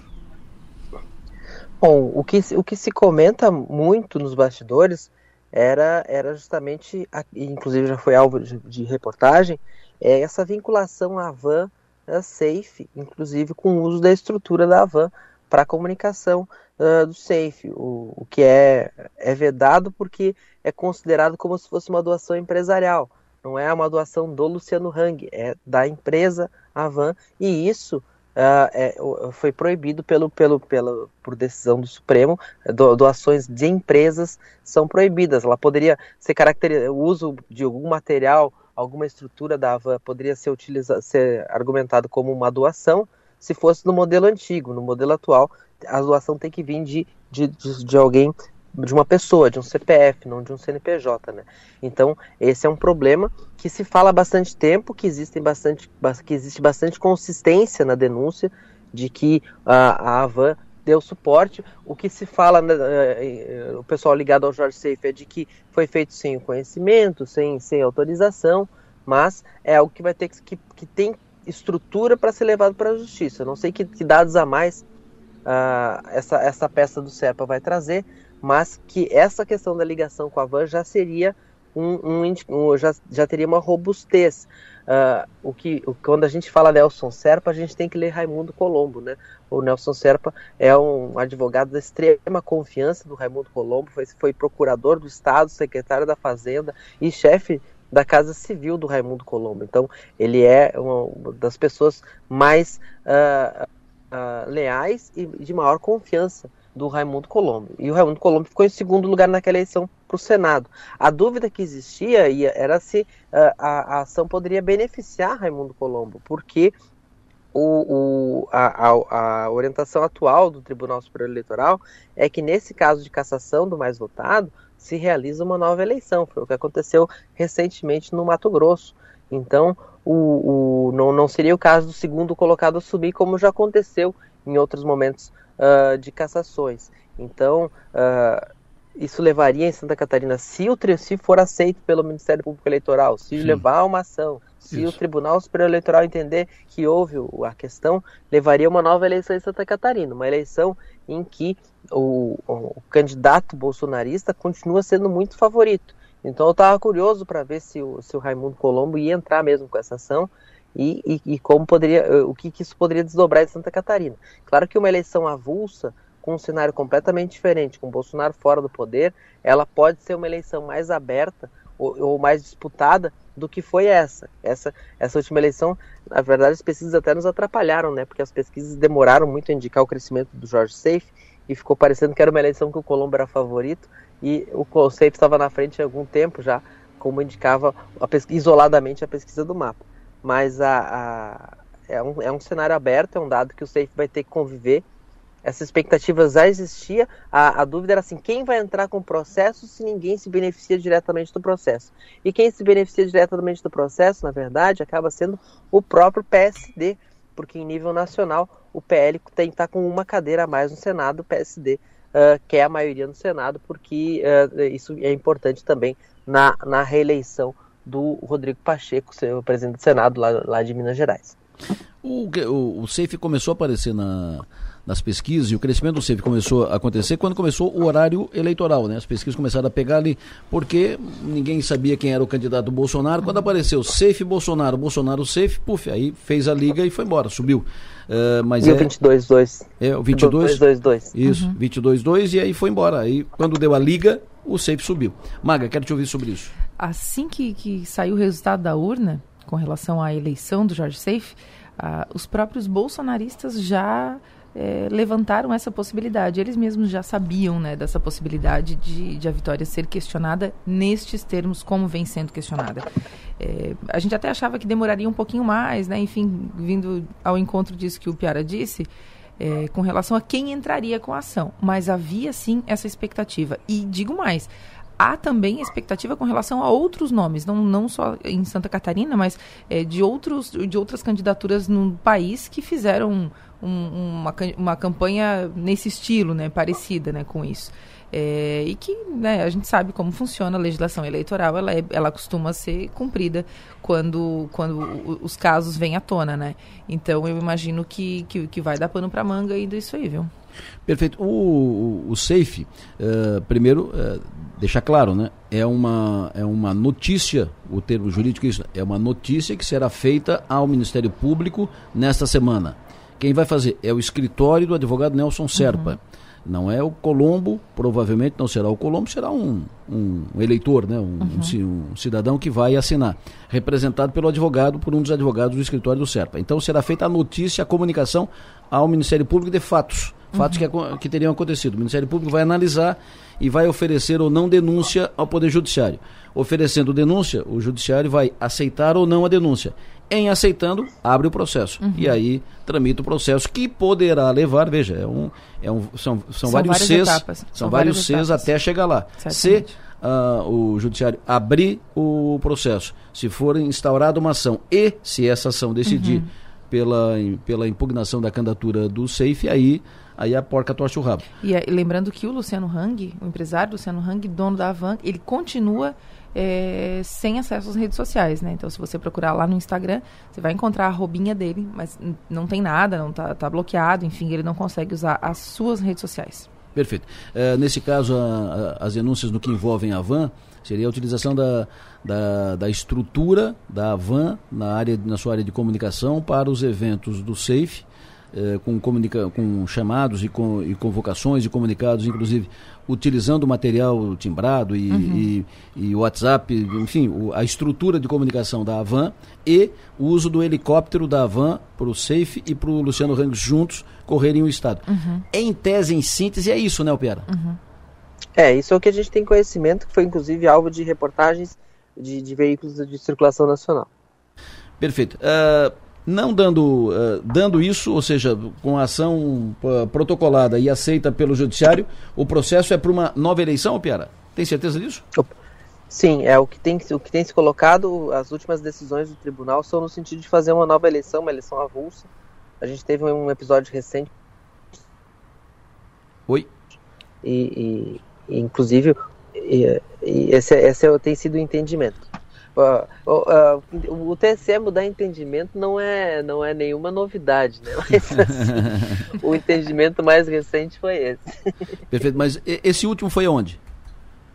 Foi no Mato Grosso, foi uma eleição avulsa, aquela, hum. aquela candidata era uma, era uma candidata, era uma senadora, foi caçada também bolsonarista da eleição de 2018. Certo. E aí fizeram uma nova eleição. Você já Posso pensou... fazer uma pesquisa aqui rápido. Já pensou uma eleição solteira para o Senado aqui em Santa Catarina, uh, depois da eleição presidencial de, definida? Olha, olha o rolo que vai, olha a confusão que vai dar. Como tem, como tem três declarados candidatos ao Senado no bolsonarismo para já para 2026, talvez até equacione a vida deles. É o Daniel Freitas, Ana Campanholo e a, Ana, e, Ana, e a Carolina de Tolho, os três, têm se manifestado que querem o Senado 2026, então quem sabe já não encaixe para um aqui. Não, é, é, mas uh, será que interferiria, por, por, exemplo, o Dário foi o candidato do Lula em, San, em Santa Catarina para o Senado. Uh, o, o, Colombo não foi nem do Lula nem do Bolsonaro. Uh, o que, que, tu acha que altera para eles? Ou, ou confirma a, a tendência para o safe?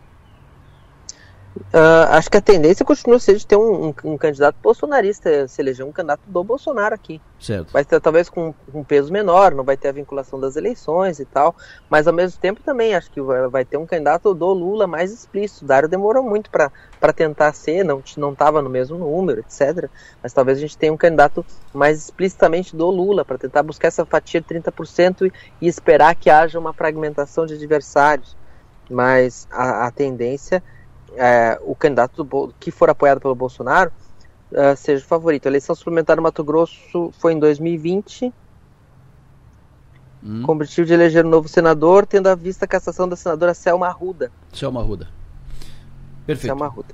Ok. Uh, me fale, ô Maga, sobre essa situação de Criciúma do Selva. Eu acho que o período, é, desde que começou a ação, que é em 2020, né, desde Isso. quando o Ministério Público é, deflagrou a Operação Blackout, as coisas têm, têm afunilado. Essa é a sensação que eu tenho. Tem chegado cada vez mais longe, né? O, o pedido de afastamento do Selva eu encaro com bastante seriedade. Eu acho que é um problema muito grande é, que a prefeitura vai enfrentar, porque chega num dos homens de confiança de Clésio Salvaro. Então, demonstra nitidamente que, que aquela ação que parecia né, que ia ficar, que, que ia demorar, que ia se arrastar bastante tempo, não é o que está aparecendo. Em pouco tempo, né, em questão de um mês, um mês e meio, nem não deu dois meses, o afastamento, o pedido de afastamento da secretária Kátia Zmielewski e agora do, do, do Selva.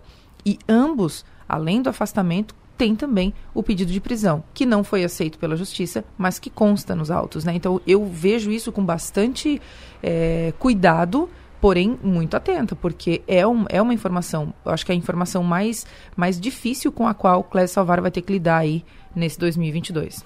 O que teve da, da Cátia agora foi o pedido de prisão, né, que foi negado em, em, primeiro, em primeiro momento pelo Tribunal de Justiça. O mérito da questão continua sendo analisado. A Cátia está afastada das funções desde 2020 e o CEL foi afastado. Agora Sim. é no mesmo processo na Operação Blackout, que é a operação que trata de irregularidades e ilicitudes em processo de, de licitação da iluminação pública uh, em Criciúma. Eu Esse... acredito, Adelor, que 2023 vai ser um ano difícil para a administração municipal nesse sentido, porque as coisas certamente vão andar. O Fabrício pergunta aqui, o, o, o Piara, será que havendo uma nova eleição para o Senado em Santa Catarina, na tese, não é que vai ter, se for, o encaminhamento, havendo uma nova eleição para o Senado, o Décio Lima não seria candidato a senador pelo PT, pelo 13? Faz sentido. Faz sentido. Faz sentido sim. E aí não seria. É um, é um nome possível. E aí o Dário não iria. Aí o Dário não iria. Iria o Décio. Aí iria o Décio como candidato do Lula. Isso, uma especulação levantada aqui pelo Fabrício de Lauro Miller aqui. Não, é uma, é, é uma possibilidade. É uma possibilidade. duas majoritárias, tem a extrema confiança do Lula. O Dário, o Dário é um nome que tem sido citado como possível candidato de uma frente de centro-esquerda à prefeitura de Florianópolis, hum. mas a, ainda muito frágil, não teve, não saiu de uma boa eleição, né? Eu vejo que o, o Décio para o governo teve mais votos que o Dário para o Senado, né? Isso. Então, então, cerca de 100 mil votos. Então, ele não conseguiu colar tão bem. Então, uh, no momento em que as esquerdas estão assanhadas, o DS pode ser pode ser sim o nome. A tese do nome mais, mais neutro para uh, para buscar votos dos dois lados em 2022 não funcionou. Nada indica que em 23 já tão rápido funcione também. Perfeito. O que, é que tens anotado na semana aí para conferir? Só, só para com, complementar aquela informação da, da, senadora que foi caçada do, do, do Mato Grosso, Selma Arruda, e é, é, é, um caso de caixa 2. Ela, foi, ela omitiu 1 milhão e 200 da campanha eleitoral. Hum. Uh, configurou 2 e abuso do poder econômico. Então são, são, são casos que não são idênticos ao que vai ser acusado safe, mas que é um abuso de poder econômico também. É, é, é, é pode ser considerado assim. Então são casos eh, análogos. Então, é, então a lógica de que, de que, de que tem essa, essa segunda essa, essa segunda eleição e não uma, uma, uma outra. O resto a gente está aqui na expectativa do, do, do secretariado, né? uh, o Jorginho, o Jorginho Melo teve um uh, teve, esteve na, na Fiesc na sexta-feira pela manhã, deu algumas dicas interessantes. Ele falou, por exemplo, que o nome para agricultura já tem um acordo com as cooperativas do agronegócio para que seja indicado por elas. Então, provavelmente o nome do Oeste, já risca o Zé Milton da lista. O Zé Milton continua na lista dos, dos candidatos, dos 1.500 candidatos à presença da Leste que não tem cinco votos. Mas, fortale Mas... For, for, fortalece o nome do Colato para agricultura, né? Fortalece o nome do Colato para agricultura porque ele já tem trânsito com essas cooperativas, Isso. representou elas em Brasília muitas vezes e tem um certo remorso aí porque parte delas da seleção foi, foi a Carol Detone. A Carol Detone fez muito mais votos do que precisava e o, o Colato não conseguiu entrar numa lista de seis deputados eleitos. Eu gosto muito da frase do Espírito Amin sobre o remorso. Ele diz que o remorso é o sentimento que mais, que mais uh, de, de, forte da humanidade. Porque quando está com remorso, tu aceita até ser xingado e fica quieto. Enfim, fortalece o nome do, do Colato ali para a agricultura. Eu, eu, tenho lido também, tenho ouvido também que o Laudelino Bastos, que já foi diretor financeiro da Casan, seria o presidente da Casan. Faz sentido, faz sentido, faz sentido. Tem algum nome? O, tem algum uma, nome... Coisa, uma coisa que tem, tem, um, tem uma, uma falta de nome que preocupa mais do que os nomes que circulam, que é a não tem nome para fazenda ainda Pois é. Até sexta-feira, até sexta-feira ninguém da equipe de transição havia ido conversar com o Paulo Eli sobre transição. Então é uma área que está atrasada. Jorge, e quem conversa com o Jorginho, quem está circulando, diz que o Jorginho não tem nome. O, hum. o primeiro tiro que ele deu não deu certo. Hum. Ele não conseguiu convencer a pessoa a voltar para o secretariado. Alguém que ficou bastante tempo na Secretaria da Fazenda, que todo mundo conhece, o Antônio Gavazzoni. Mas Hum. Uh, como esse tiro não deu certo, ele tá, ele não, ele tá sem plano B e está caçando ainda. O Jorginho tem conversado muito com o Merizio, né, sobre uh, a, aproximação com o governo federal, o governo Lula e tal, tal. Uh, o Merizio pode ir para o governo, não, né? Para o governo o Merizio não vai, mas o, o Merizio tem uma relação muito interessante com o Jorginho, né? Eles dividiram o mandato na presença da Leste. Isso. 2009 para o Jorginho e 2010 para o Merizio. E eles têm uma boa relação. Eles têm uma boa relação. O Meriz já é um canal que o, que o Jorginho vai, vai poder usar com tranquilidade para acessar o governo federal. Perfeito. E para e pra, e pedir conselhamentos estaduais também. Maga, o que, que, tu anotou de mais importante para a semana? Adelor, eu sigo de olho, estou repetitiva, né? Mas eu sigo de olho nessas manifestações que têm acontecido. É, ontem foi um dia que aconteceu, acho que uma, uma, uma, uma uma divergência de informações, a, a, PRF dizendo que não havia nenhum ponto de bloqueio, algumas pessoas registrando alguns pontos, é, pequenos pontos de bloqueio na rodovia, nas rodovias do estado. É, no sábado chegaram a acontecer acho que seis ou sete pontos de bloqueios mais uma vez. Ontem me chamou a atenção que aqui em frente, a manifestação em frente ao quartel começou a, a, a, a, ficar um pouco incomodada com a ausência de alguns líderes, de alguns líderes não, de algumas pessoas que foram eleitas agora, né, que não têm participado dessas manifestações, enfim. E, e, eles estão cobrando a presença dessas pessoas nominalmente, né? Chegaram a citar Júlio, Gisele, o Daniel, o próprio Jorginho, o Safe. Lembrando que o, o, Jorginho, por exemplo, o governador eleito, né, já disse em diversas oportunidades que a, que a, que a, que a eleição está definida, que tem, né, se respeita o resultado e tudo mais. Então não é uma figura que, que, vai, que vai abraçar essa, essa, essas manifestações e tudo mais. Mas me chama atenção ainda o fato de, de o, o modo como esse movimento está acontecendo. Então a gente vai seguir acompanhando e torcendo para que não aconteçam pontos de bloqueios no fim de, no, no, né, especialmente no fim de ano. A gente está entrando num período que é o período de, de, de grande, é, de, né, de um período importante economicamente para o nosso estado. Essa insegurança de saber se vai ter bloqueio, se não vai ter bloqueio, se vai chegar, quem vem de carro, né, se vai precisar hum, ficar parado na estrada é, pode fazer com que algumas pessoas não venham para o nosso estado para férias, enfim, para viagens de fim de ano. Eu acho que está todo mundo muito pagando para ver. E eu acho que chega no momento que, que é preciso que as entidades se manifestem de forma um pouco mais, mais clara com relação a isso, né? Teve manifestação na, no sábado pela manhã, ali em Sombrio, estou falando da BR-101 Sul, né? Uhum. Nosso trecho aqui. Teve manifestação no sábado pela manhã, ali em Furnas, na localidade de Furnas, Sombrio. Manifestação que durou mais ou menos uma, uma, uma hora, né? E teve uma, uma, manifestação aqui em Maracajá, no começo da madrugada de hoje, uhum. mais ou menos meia-noite 45, que durou algo em torno de 40 minutos. Uh, inclusive houve um acidente por, por causa do, do bloqueio, um, um, carro que não sabia, de noite, escuro, bateu, acabou batendo num, numa, num pedaço de pau, num moeirão que foi colocado na, na BR. Enfim, 40 minutos. E depois, era mais ou menos 1h20 quando a BR foi liberado. Neste momento não temos nenhum bloqueio e durante o dia de ontem também não teve nenhum bloqueio na BR-101 trecho sul e em, nenhum, em nenhuma rodovia do sul do estado de Santa Catarina. O vítima me pergunta ao Marildo, a Cátia está afastada de 2020. Ela foi afastada do cargo de gerência, mas continua na função de engenheira, ok? Uhum. Sim, ela é engenheira concursada. Ela não foi, uh, ela não foi desligada da, do serviço público. Ela foi afastada da função de chefia, da função de confiança, secretaria, do cargo de secretária de infraestrutura do, uhum. do município. E não pode ocupar nenhum cargo de chefia nesse período. Ela continua sendo engenheira concursada. E foi pedido pedido foi feito pedido de, de, prisão porque ela estaria ocupando um cargo de coordenação na prefeitura que poderia no entendimento do promotor poderia estar interferindo no andamento das investigações nos depoimentos e tal uh, em primeira instância, o pedido foi negado e ela está em férias, neste momento está em férias na prefeitura, está afastada de todas as funções na prefeitura de Criciúma, está em férias, salvo melhor juízo, férias ou licenciada, mas está afastada das funções na prefeitura de Criciúma.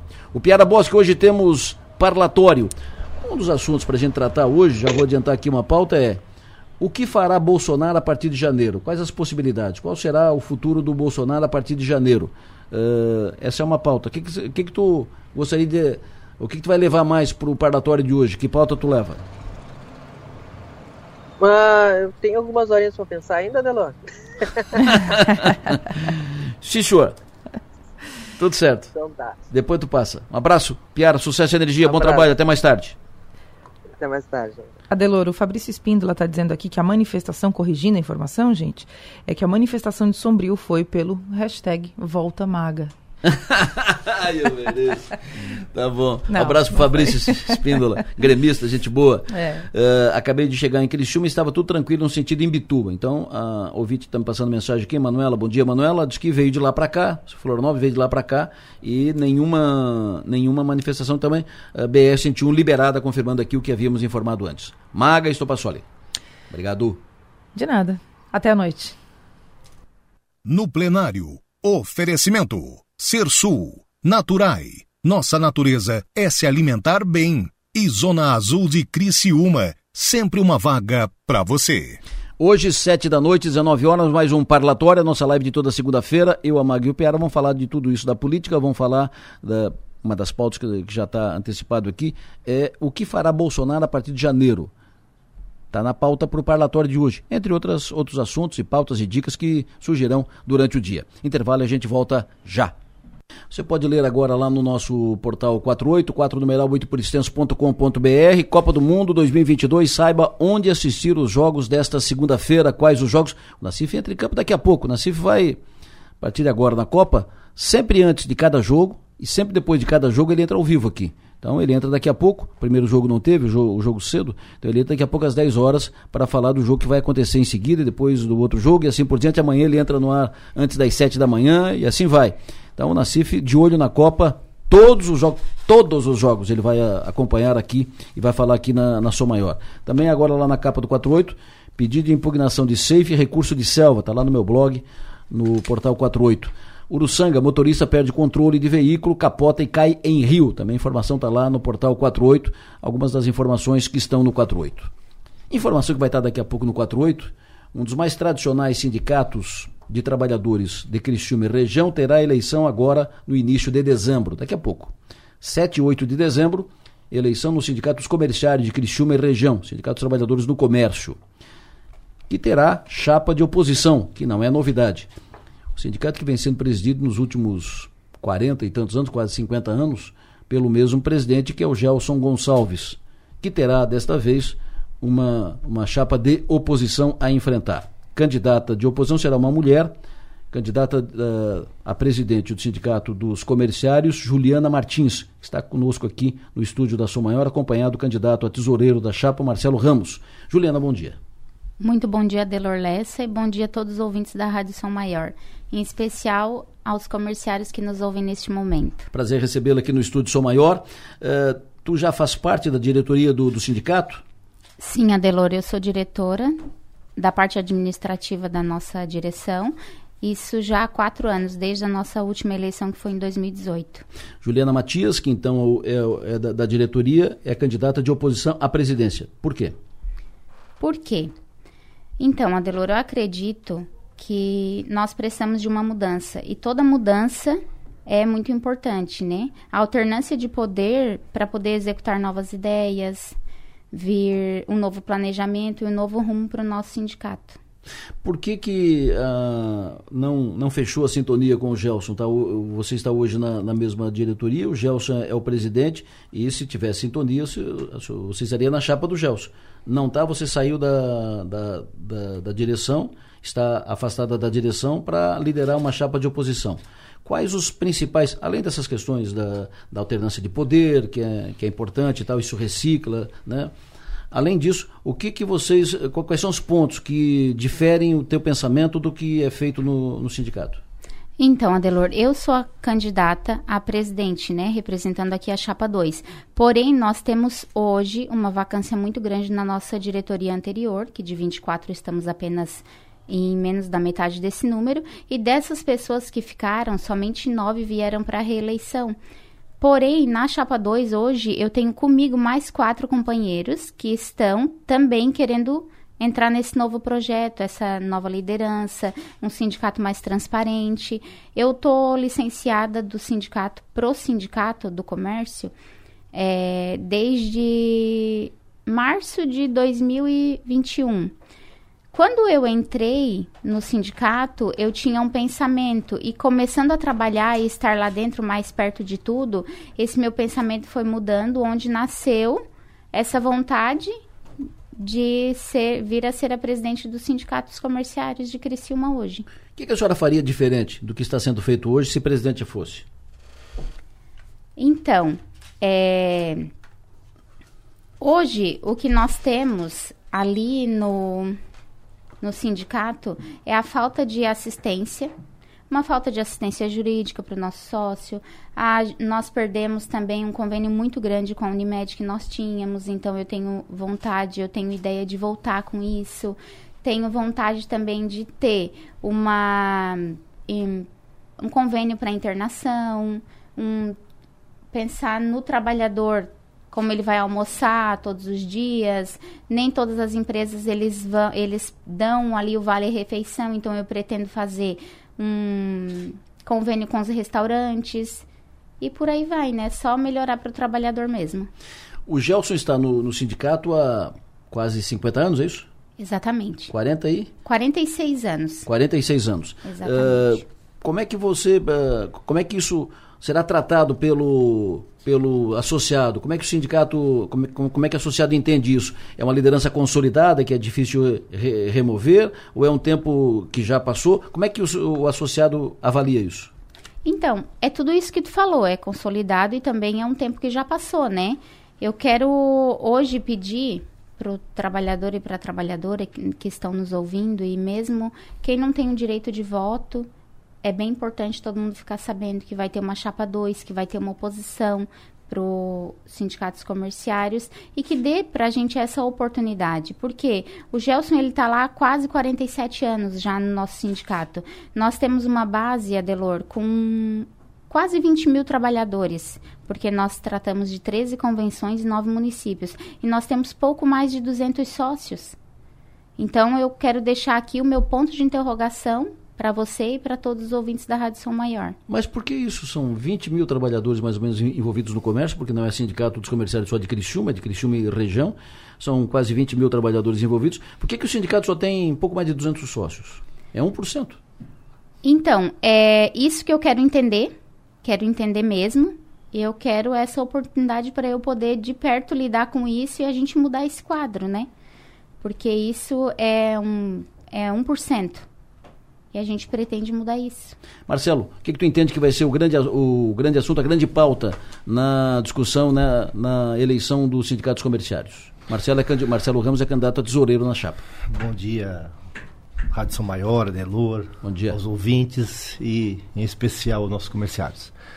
Acho que a principal pauta que a gente vai... A gente já estamos discutindo, Adelor, é a, a nossa assistencialismo, mas também a questão da, da, de uma rotina que está tendo dentro do sindicato e que a gente precisa fazer uma mudança.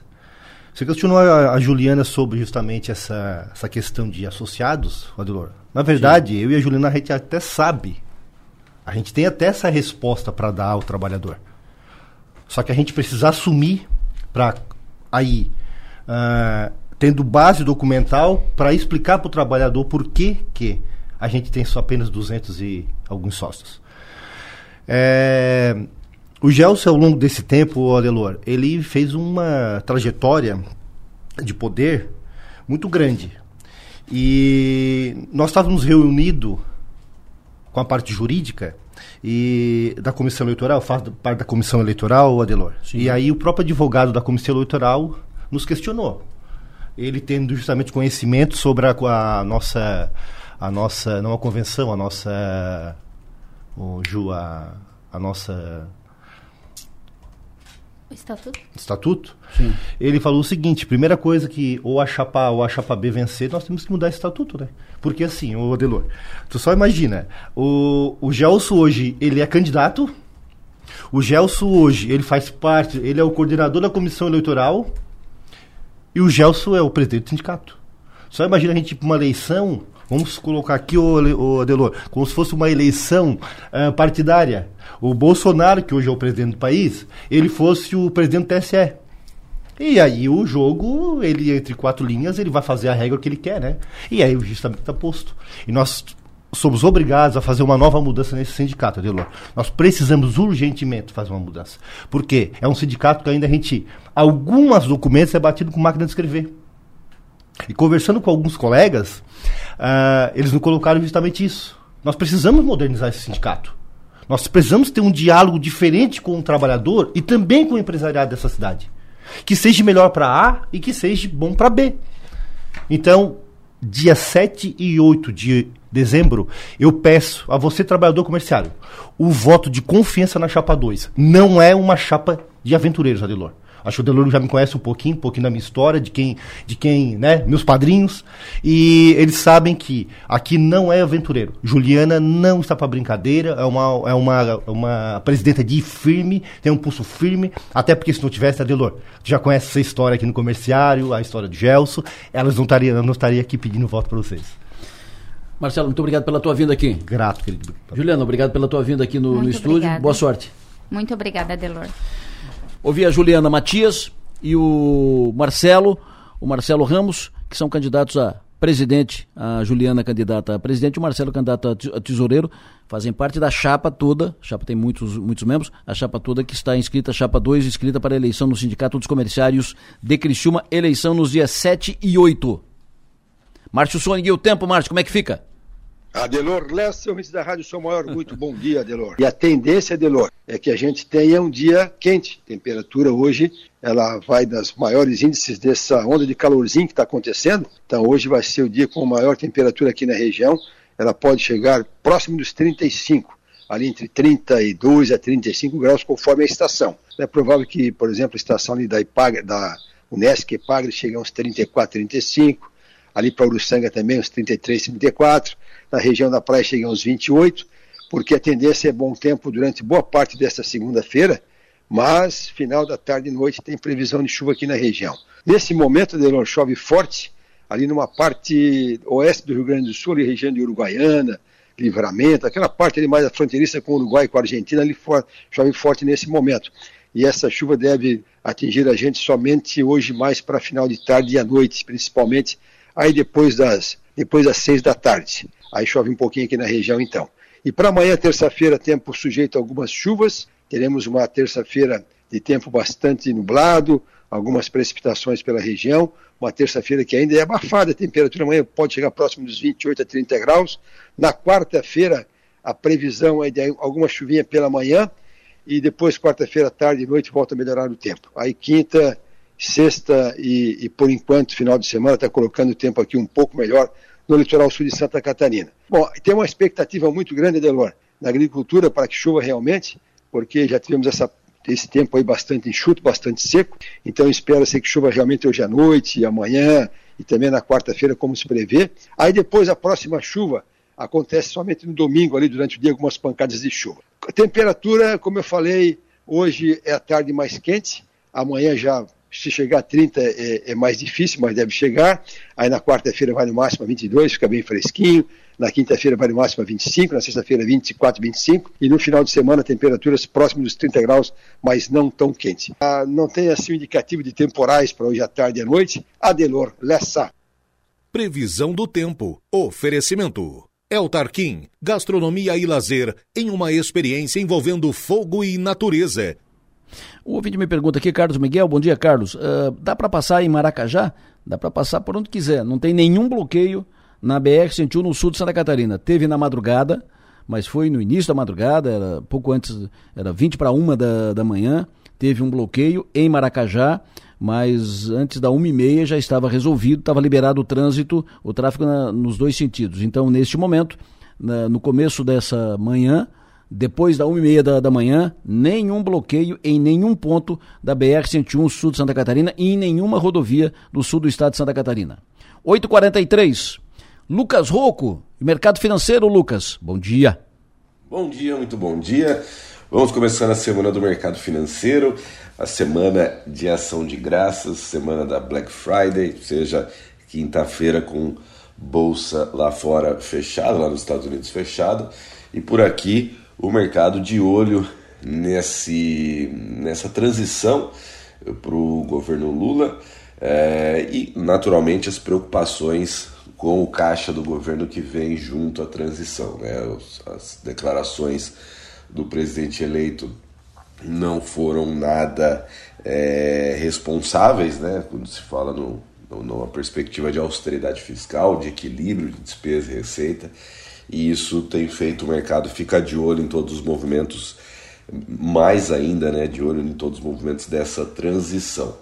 É, ao longo da semana, o principal indicador que teremos, o principal dado sendo divulgado, é, será na quinta-feira, na quinta-feira, dia 24, que é o IPCA 15, que vai trazer a inflação desses 15 primeiros dias de novembro expectativa é de uma variação de 0,5%, mas na passagem mensal, o que traria o IPCA para 6,2% uh, na passagem anual, ou seja, a inflação por aqui já está voltando para os padrões ou muito próximo já uh, dentro da banda da meta. Além disso, a gente também tem dados dessa semana de arrecadação do governo é, e nos Estados Unidos uma, uma agenda bem leve também, poucos indicadores, só a ata da, da, da, última reunião do, do Banco Central dos Estados Unidos, que será divulgada na quarta-feira, na véspera da, do Thanksgiving, da, da ação de graças. Nesse momento, o petróleo vem caindo novamente, o petróleo está operando abaixo de 80 dólares o barril, o que é uma excelente notícia para o mundo todo que está preocupado com a inflação. É, e os futuros das bolsas norte-americanas também caindo nesse momento, os mercados para uma abertura em é, é queda, o dólar deve abrir a semana ali em R$ 5,37, a bolsa é, na faixa de 109 mil pontos. Vamos começar a semana do mercado financeiro, 108 mil pontos. É, vamos começar a semana do mercado financeiro, a gente vai acompanhar tudo. É, ah, importante salientar esse movimento do petróleo. O petróleo estava quase 90 dólares duas semanas atrás, agora abaixo de 80. Isso está relacionado com a situação de Covid na China, Covid um pouco mais persistente do que o mercado esperava. Isso tem feito com que as restrições sejam mantidas por um período maior e com isso o, o, a expectativa de consumo de petróleo no mundo, já que a China é um grande consumidor, e vai, vem para baixo e tem arrastado o preço do petróleo para esse nível. Então é isso aí, um grande abraço, boa semana. No bolso e na bolsa. Oferecimento. Locativa. Rendercar Service. Oficina especializada Audi e Hotel Darouti. O intervalo eu volto em seguida, daqui a pouco eu vou tratar de estacionamento rotativo aqui no, no programa. E daqui a pouco eu vou receber também o, o contador, também contador, mas poeta, escritor, músico, cantor, uh, comentarista, uh, participante, debatedor, participando da mesa aqui, o Plácido Pizetti está lançando um livro novo, daqui a pouco ele fala comigo aqui. Vou falar daqui a pouco com o pessoal do estacionamento rotativo aqui de Criciúma, o novo rotativo. É importante sempre que esses sistemas atendam às regras novas, né, atendam à modernidade, sejam atualizados, que é mais ou menos o que foi anunciado para o novo rotativo de Criciúma, um sistema mais moderno, atualizado, uh, dinâmico, enfim. Mas tem alguns pontos que precisam ser ajustados. vou dar um exemplo. Tenho aqui. E eu mesmo passei por isso. No, na sexta-feira, sexta-feira? É, sexta-feira, eu fui no Banco Santander. No Banco Santander não tem estacionamento. E aí o estacionamento que tem antes estava tudo lotado, e fui um pouco adiante naquela na Avenida Centenário, logo depois do Santander, à direita tem estacionamento. Estacionei, não tinha nenhuma plaquinha e tal. Estacionei, olhei para cá, olhei para lá, não tinha ninguém, não tinha placa. Bom, aqui não deve ser. Fui no Santander, voltei. Quando eu voltei tinha uma, uma notificação da Gerestar Criciúma. Uh, tá, tá, tá, tá, por quê? Porque eu não tinha, eu não tinha, eu não estava, não tinha, tinha não tinha cartão, né? Ok. Aí peguei esse, esse cartãozinho aqui, essa notificação, e fui atrás. E aí eu X a questão. Primeiro, não tem uma placa para dizer que ali, isso, ali é rotativo. Ah, mas foi divulgado isso, mas quando foi divulgado foram inúmeras ruas. Como é que eu vou guardar isso, isso, na cabeça? Não tem uma placa. Segundo, não tem uma placa dizendo que, que o, o parquímetro é para cá ou para lá. É para a direita ou para a esquerda? Onde está o parquímetro? E aí você fica andando que nem um tolo, né? Para lá e para cá.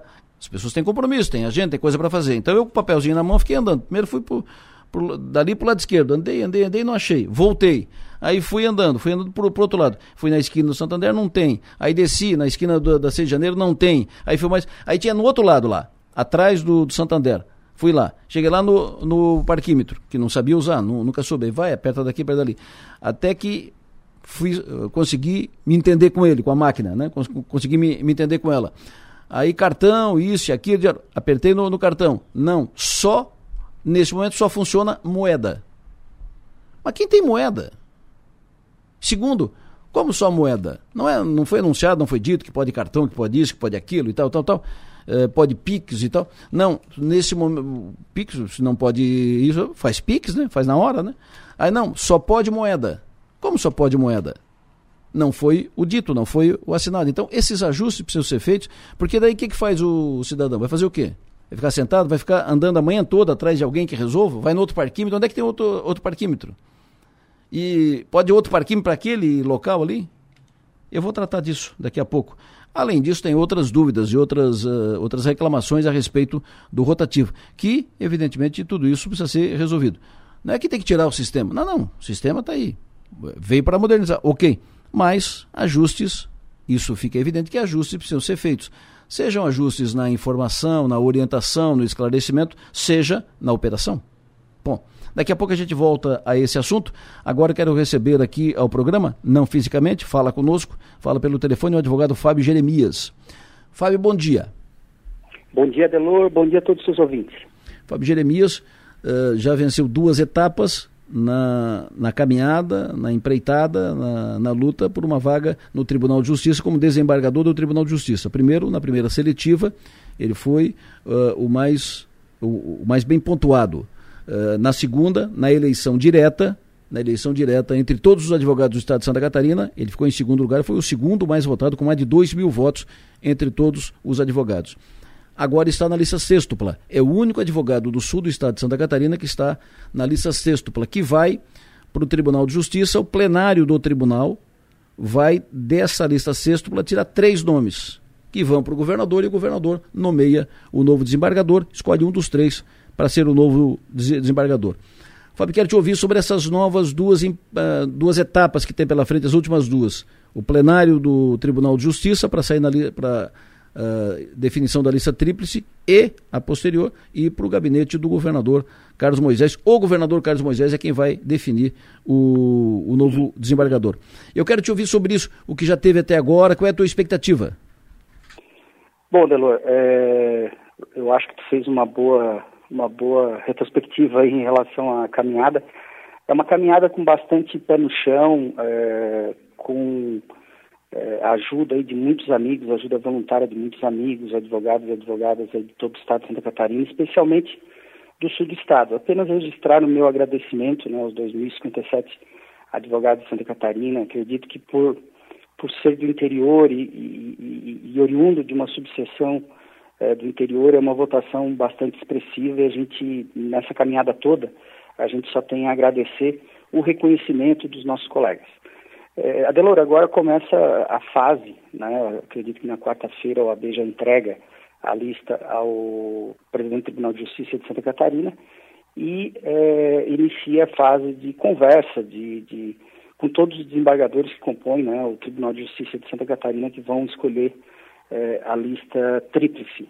Né? A ideia é levar justamente a, a, a, nossa, o nosso histórico, a nossa, a nossa é, caminhada né, em relação à advocacia como profissional e, e como um reconhecimento né, do sul do estado de Santa Catarina, nós temos a desembargadora Salete Silva Somariva, que está em via de se aposentar. Então, é plenário, é uma questão que precisa ser conversado com todos. É, a expectativa ela é boa, mas evidentemente a gente precisa é, conversar com todos os desembargadores. E posteriormente, né, a questão do, do, do executivo, que é quem, quem faz a, a, a, escolha final, é justamente tentar aí uma, uma boa colocação, uma boa votação no tribunal também, é, para que esse reconhecimento do interior do Estado, do sul do Estado de Santa Catarina, seja, seja reconhecido. Perfeito. É, é, é, claro que a tua eleição busca é também uma forma de reconhecimento pela tua trajetória, pelo teu trabalho, e por, e por isso, evidentemente, tu teve, tivesse os, os votos e, e, foi vencedor nas etapas a, até agora. Mas para a região é também uma, uma alternativa para não perder vaga que o Sul tem hoje no TJ, porque em janeiro a dona Salete Somariva janeiro ou fevereiro, como tu já registrou, a dona Salete vai se aposentar. Então, uh, se a Salete sai e não entra um outro do Sul, o Sul perde uma, uma representação, uma, uma vaga, uma cadeira que tem hoje no Tribunal de Justiça de, de Santa Catarina.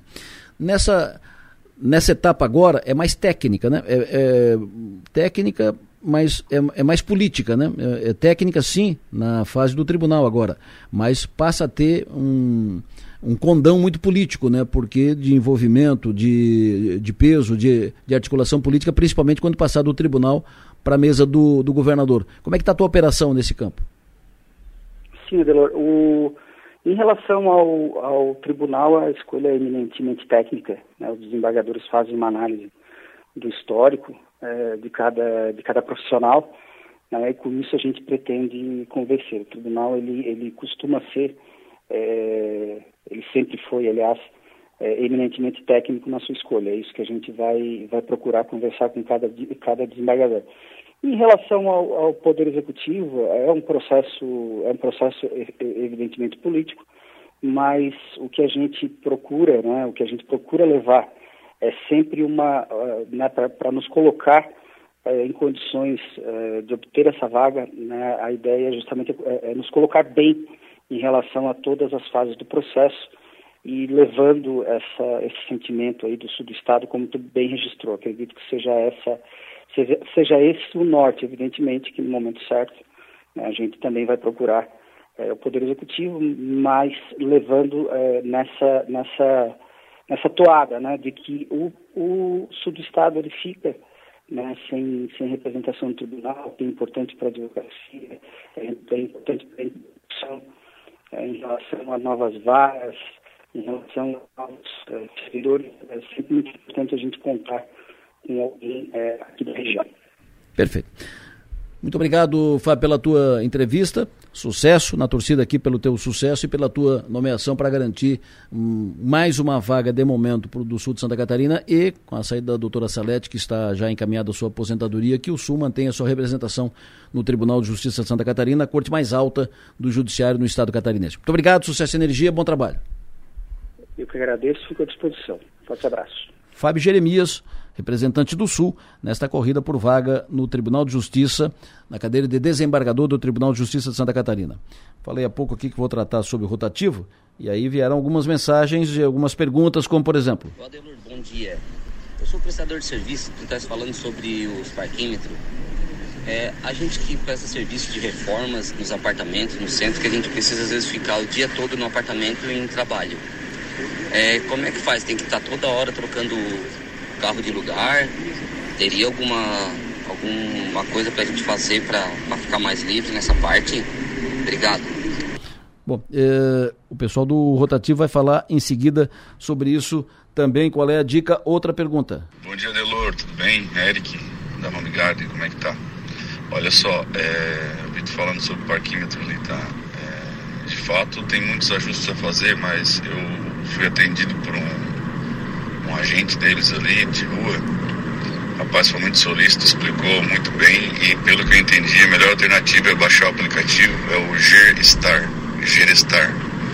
E ali tu já paga com Pix ou com cartão de crédito, como desejar.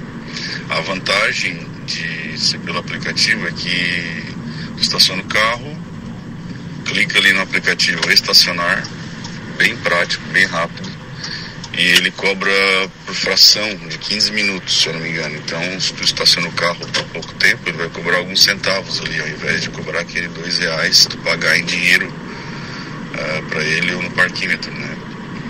Então fica a dica aí que, na minha visão, exige um pouco mais de usar a tecnologia, o aplicativo ali, mas é muito prático, tá? Funciona bem. Depois tu volta pro carro e clica em liberar a vaga e ele cobra os centavos ali do, do tempo que tu ficou estacionado. Perfeito, muito obrigado, Eric. Uh, se é isso, ótimo. Só tem que combinar, como diria, né?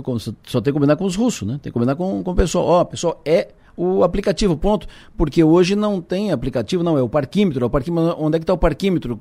Ninguém sabe onde é que está o parquímetro. No, uh, quem, então, no, no, meu caso, eu parei aqui e onde é que eu vou? Eu fui até o fim da, da rua num lado, não estava. Eu fui no outro lado, não estava. E vai andar para cá, andar para lá. E as pessoas têm, têm compromisso, as pessoas têm uh, necessidade de, de rapidez, agilidade. O outro ouvinte perguntou, pergunta sobre a vaga para pessoa, para idosos, pessoas que colocam o carro no lugar de idosos sem cartão de idoso. O que, que podemos fazer com isso? Margarete perguntou, vou passar a informação, a pergunta em seguida. Uh, o outro disse, fiz uma denúncia sobre a empresa já sobre o assunto carros ficando o dia todo na vaga e pagando para as meninas para deixar o carro ali. Que eu saiba, tem que trocar de vaga o carro. Isso está acontecendo. Isso também nós vamos tratar em seguida. Enfim, são dúvidas que existem sobre rotativo E isso é para ajuste, né? Ninguém está dizendo que tem que parar ou que está errado, não. É, o programa veio mais moderno, mas tem ajustes a serem feitos. Talvez nem tenha que mexer em nada, talvez tenha que apenas informar melhor, esclarecer e tal. Talvez precise ser, precise ser intensificado. 95. Plácido Pizete, é um prazer recebê-lo aqui pela manhã. Quanto tempo que o senhor não nos dá honra? Ô, Lessa, primeiro dizer bom dia. Muito obrigado novamente por esse espaço, né? Tu, já, é, já é a quarta vez que eu, uhum. que eu venho no teu programa falar sobre meus livros, né? Então, faço agradecimento do fundo do coração por mais esse espaço. Plácido Pizete, que é contador, é a sua atividade profissional, mas que é escritor. Escritor, autor, é, poeta. O Plácido está lançando, ele não lança um livro, ele lança dois, ele lança três, agora está lançando dois livros. E o lançamento, o ato de lançamento, será uma ação em favor do bairro da, da juventude. Toda, todo o valor arrecadado com a venda das obras será destinado aos projetos do bairro da, da juventude. Vamos aos livros. O primeiro livro é Diário de um Sobrevivente na Sibéria. Tu já foi na Sibéria? Não, eu não fui na Sibéria, mas eu fui num, num, num, num local é. assim, muito semelhante à Sibéria, que é lá pertinho do Alasca. Então, quando eu estava lá, estava ah. caindo neve de tudo quanto era jeito, eu assim meio que me inspirei, e porque os, os ambientes são bem parecidos dentro da Sibéria com o Alasca. Então eu me inspirei de, de escrever um livro, assim, me imaginando perdido lá, porque realmente nós ficamos meio perdidos lá à noite, era tanta neve que a gente teve dificuldade de sair lá da, da, dos altos lá, que era muita neve. Então eu me imaginei perdido na, da, no, num local assim e, e, levei, porque meus livros são sempre assim, eu crio personagens, é, histórias, dentro de um contexto histórico. Então eu, eu, eu imaginei assim, lá em 1918, na, na, na Revolução Bolchevista da uhum, Rússia, né? Certo. E aí é, dois primos, dois moços primos, fazia parte dos cossacos que eh, se insurgiram contra os czares ali, contra os e eles foram foram exilados para a Sibéria para morrer lá, né, sem, sem, sem nada. E, e, um acabou sobrevivendo, né, tornando-se mais forte do que a própria tá, é, do que a própria região da Sibéria, né. Hum. Então é, são, são histórias, são, são romances, né, dramas. Esse é um. Esse é um. Legal, gostei da, da então, história. Dá uma olhadinha na sinopse aí tu vê que, que negócio legal. Aqui, ó. A história se dá no período da Revolução Russa. O imperador Nicolau II, enfraquecido pela derrota na guerra contra o Japão, enfrenta também a insatisfação do povo, que em estado de completa penúria se insurge contra as forças imperiais sob a liderança dos bolchevistas. Mas tu foi longe aqui. Hein? Olha. Nesse ambiente, dois jovens primos, oriundos da nobreza rural, desempenham um importante papel junto ao exército imperial russo. No comando da, da, dos, te, dos, temíveis e bem treinados guerreiros cossacos, eles representam a tropa de choque contra as rebeliões que se alastravam. Por todo o território russo, uh, amigos inseparáveis e leais companheiros se apaixonam pela mesma mulher, fato que irá mudar substancialmente o rumo das suas vidas. Ah, tem esse, tem esse conteúdo romântico sempre, aqui. É, sempre tem, né? Condenados por traição contra o Estado, eles são deportados para o centro da Sibéria, onde a chance de sobrevivência praticamente zero. Por aproximadamente oito anos, suportando o frio mais rigoroso do planeta e superando todas as armadilhas e perigos daquela desconhecida e inóspita região, apenas um sobreviveu. E sobrevivendo tornou-se tão forte quanto a própria taiga, aquela região lá da Sibéria assaltado pelas lembranças do passado, voltou à civilização para resgatar uma parte não resolvida da sua vida. Depois de um emocionante reencontro com a mulher amada, um terrível acontecimento deixou extremamente fragilizado e completamente decepcionado com a civilização. A taiga, aquela região lá da Sibéria, era seu verdadeiro lar. Às vezes partimos na, numa busca cheia de certezas apenas para descobrir que os nossos objetivos mudaram no meio do caminho. Hum, bonito? É, Foi livro, longe aqui, hein? É, alguns que leram os, todos os meus outros livros disseram que esse aí está entre os melhores. E realmente eu, eu, eu procurei é, criar esse, esse ambiente né, pra, de, de aventuras. Né? Então foi legal, foi bem legal. Esse é o primeiro livro. Esse, esse Diário é o... de um sobrevivente na Sibéria. É. Perfeito. Esse é o sétimo livro. Esse aí o Sétimo oitavo... livro já, Plácido? É. Eu já vim aqui. Sim. A primeira vez com dois, depois mais dois, depois mais dois, agora. É que, é que, é que tu lança em pacote, né? É, é, porque senão demora muito, né? Senão vai. Bah. Então tá. O segundo livro é O Recomeço. Plácido Pizete, O Recomeço. O que, que tu está recomeçando aqui, Plácido? esse aí, então, eu imagino é, o que nós estamos vivendo hoje. Eu, eu, eu, escrevi já uns quatro anos esse livro, e aí, em função. Já era para ter lançado esses dois livros em 2019, mas em função da, da epidemia, né, da Covid, só agora que estão sendo lançados. Isso eu imagino assim uma terceira guerra mundial, né? O que aconteceria depois disso aí? Também criando personagens. É, se tu lê o, a sinopse, sinopse. você vai entender. E assim só para esse aqui, quem fez, quem fez o prefácio, a apresentação, ah. esse foi o nosso amigo aqui de debate de antigamente, o Jonathan, né? Ah, o Jonathan é, Roberto é. Jo, e esse aqui foi, é, e esse aqui foi o Frank Robo, esse aqui. O Frank fez esse, é, esse prefácio? É. Olha só. Onde é que está o prefácio? Tá ali. Deixa eu ver aqui a sinopse desse Recomeço. O Recomeço é uma ficção, é uma ficção realística, escrita de forma romanceada da quase completa destruição da raça humana, onde fica demonstrado tecnicamente que, quanto mais evoluído, mais frágil o mundo se torna.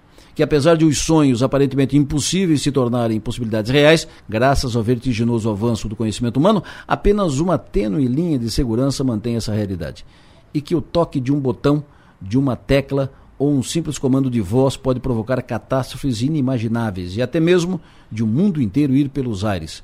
Isso aqui é meio catastrófico, né? Esse é bem catastrófico. catastrófico isso é. aqui é... E também é, é, é, é não deixa de ser um, de, de de um romance, né? Isso aqui, é do, a, isso aqui é do Apocalipse Sinal. É. Mas tem. É, é romanceado. É romanceado. Todos eu faço assim, né? Então, assim, esse aqui eu imagino um hacker, um menino que, que que, que, conseguiu reunir os 12, e aqui também existe um simbolismo, né? Os 12 melhores hackers do mundo. E aí eles começam criar alguns problemas, como de repente causar um. Uh, sequestrar um satélite ou causar uma inundação de, detonando uma represa para mostrar que se para mostrar que se não se, se, as grandes potências não tomarem uma atitude o, a tragédia que pode acontecer e aí o tiro saiu pela culatra. É, esses hum. eventos que eles, que eles acabavam promovendo é que provocou uma terceira guerra mundial. E aí o recomeço mostra como seria depois né, a sobrevivência após esses eventos trágicos. Perfeito. Esses são os dois livros do Plástico que serão lançados numa cerimônia em favor do bairro da, da Juventude. Quando, onde, como? Então, antes eu quero fazer um agradecimento muito especial hum. ao nosso colega e amigo aqui de debate, o, o Nacife. O Nacife é, ia doar alguns livros para o bairro da juventude. Aí ele, ele, ele deu essa ideia, quem sabe eu vou lá contigo nessa, nesse, nesse lançamento e levo todo o meu estoque do, daque, daquela almanac das Copas. Das Copas quem comprar dois livros teus, Leva um Leva um meu autografado. Nossa, vai, brilhantar, vai dar um brilhantismo muito maior ao evento, né? Então quero também fazer esse ah, agradecimento então especial tem mais ao Nacif. Então tem mais esse plus. Quem leva dois e, e leva três. O, o, livro do, do Nacif. Do Nacif, é. Imagina, o Almanac das Copas, que é uma enciclopédia, é um registro histórico, é um, é um documento para ficar em cada bi biblioteca. Isso aí mesmo. Perfeito. O lançamento será amanhã à noite. O lançamento será amanhã à noite, a partir das 7 horas no bairro da Juventude, mais especificamente no Teatro Itália, né? E eu conto com a presença de todos vocês e tu especialmente, né? Amanhã, 19 horas, no bairro da Juventude, no Cine Itália, no bairro da, da Juventude, o lançamento dos dois livros do Plácido Pizzetti, O Diário de um Sobrevivente na Sibéria e O Recomeço, dois livros novos do Plácido, uh, que serão lançados amanhã à noite toda, tudo, toda a receita, né? toda a receita em torno deste evento, toda a receita em favor do bairro da Juventude. Parabéns aí, Plácio, por mais esse envolvimento a favor do, do bairro da, da Juventude. Muito obrigado e mais uma vez agradeço pelo espaço concedido.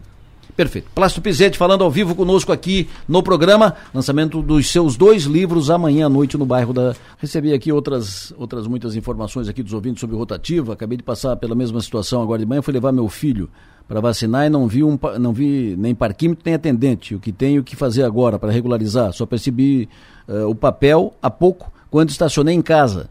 Uh, outro vítima me disse aqui, tentei usar o Pix e não funcionou, fiquei 15 minutos e não consegui um fiscal. se vier a multa, como é que faço?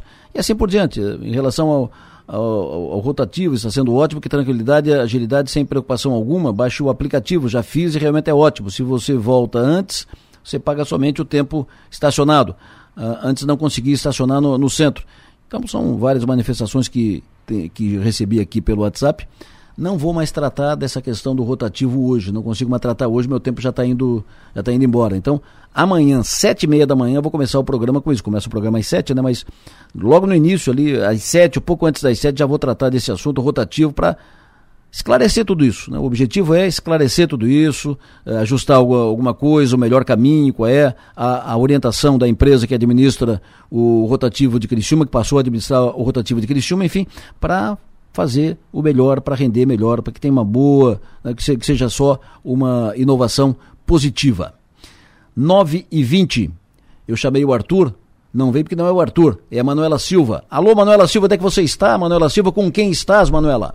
Oi, Adelor, a gente está aqui no hall da Rádio São Maior recebendo o Coral do Bairro da Juventude, um segundou bem diferente, mas bem especial aqui na Rádio São Maior. Antes de a gente ouvir o Coral do Bairro da Juventude, eu vou conversar rapidinho com a Lesis, ele que é a coordenadora das atividades de cultura do Bairro da Juventude, para entender é, agora, fim de ano, reta final, a, a vinda do Bairro da Juventude aqui na Rádio São Maior. Bom dia. Bom dia a todos e a todas, né? É um prazer estar aqui. Nós iniciamos o nosso roteiro de Natal dia 17 de novembro, quinta-feira passada, e vamos percorrer quase 400 empresas, né? Então a gente, de manhã a gente sai com o F2, à tarde com, uma, com os pequenos, em torno de 30 a 40 crianças por dia. É um roteiro de agradecimento pelo ano de 2022. Com certeza. Hoje nós só vamos, estamos aqui para agradecer o ano que passou, né? A todas as pessoas, as empresas que ajudam, que contribuem com o nosso projeto. Adelor, agora eu já vou para a parte principal da apresentação, já vou quero pedir para o pessoal do coral começar a cantar então para o pessoal que está em casa também conseguir acompanhar aqui o coral do bairro da Juventude. Vamos Maravilha. lá? Maravilha. Vamos botar o pessoal do bairro da Juventude a cantar aí. Esse pessoal é bom, anima ambiente, pessoal maravilhoso.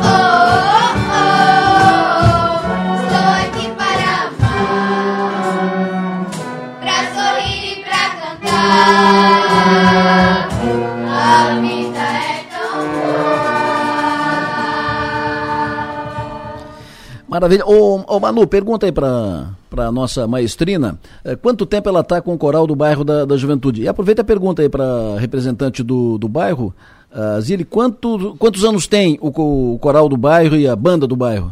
Adelor, primeiro eu vou falar com a Júlia, que é a maestra aqui do coral, para saber é, como que, há quanto tempo está com o bairro, há quanto tempo está ensaiando com o bairro. Bom dia. Bom dia, bom dia, Adelor, a todos os, os ouvintes. É, eu tô com o coral faz 11 anos, vai fazer 12 hum. já.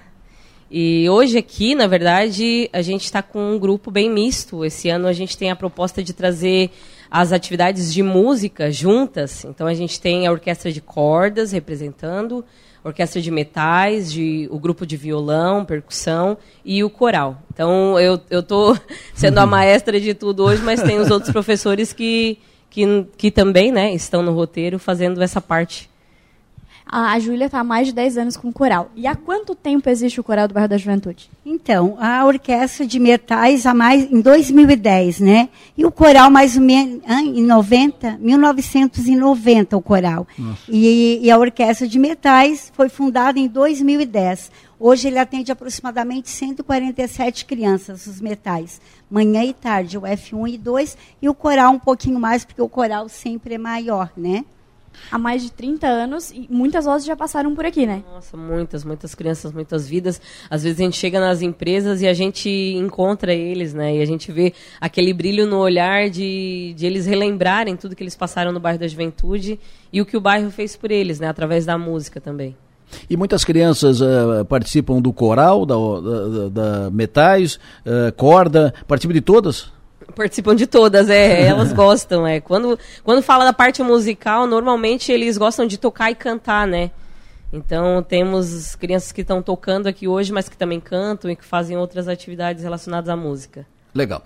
A presença do bairro da Juventude aqui é, é mais, do, do, coral do bairro, da orquestra do bairro, do pessoal do bairro da Juventude hoje aqui na, na Maior, eles estão conosco aqui na casa, estão aqui na, na Maior, na sede da Maior, estão se apresentando aqui, estão. Uh, não dá, não dá para colocar todo mundo no estúdio, então a gente, porque é muita gente, então a gente recebeu todo mundo aqui na, na nossa recepção.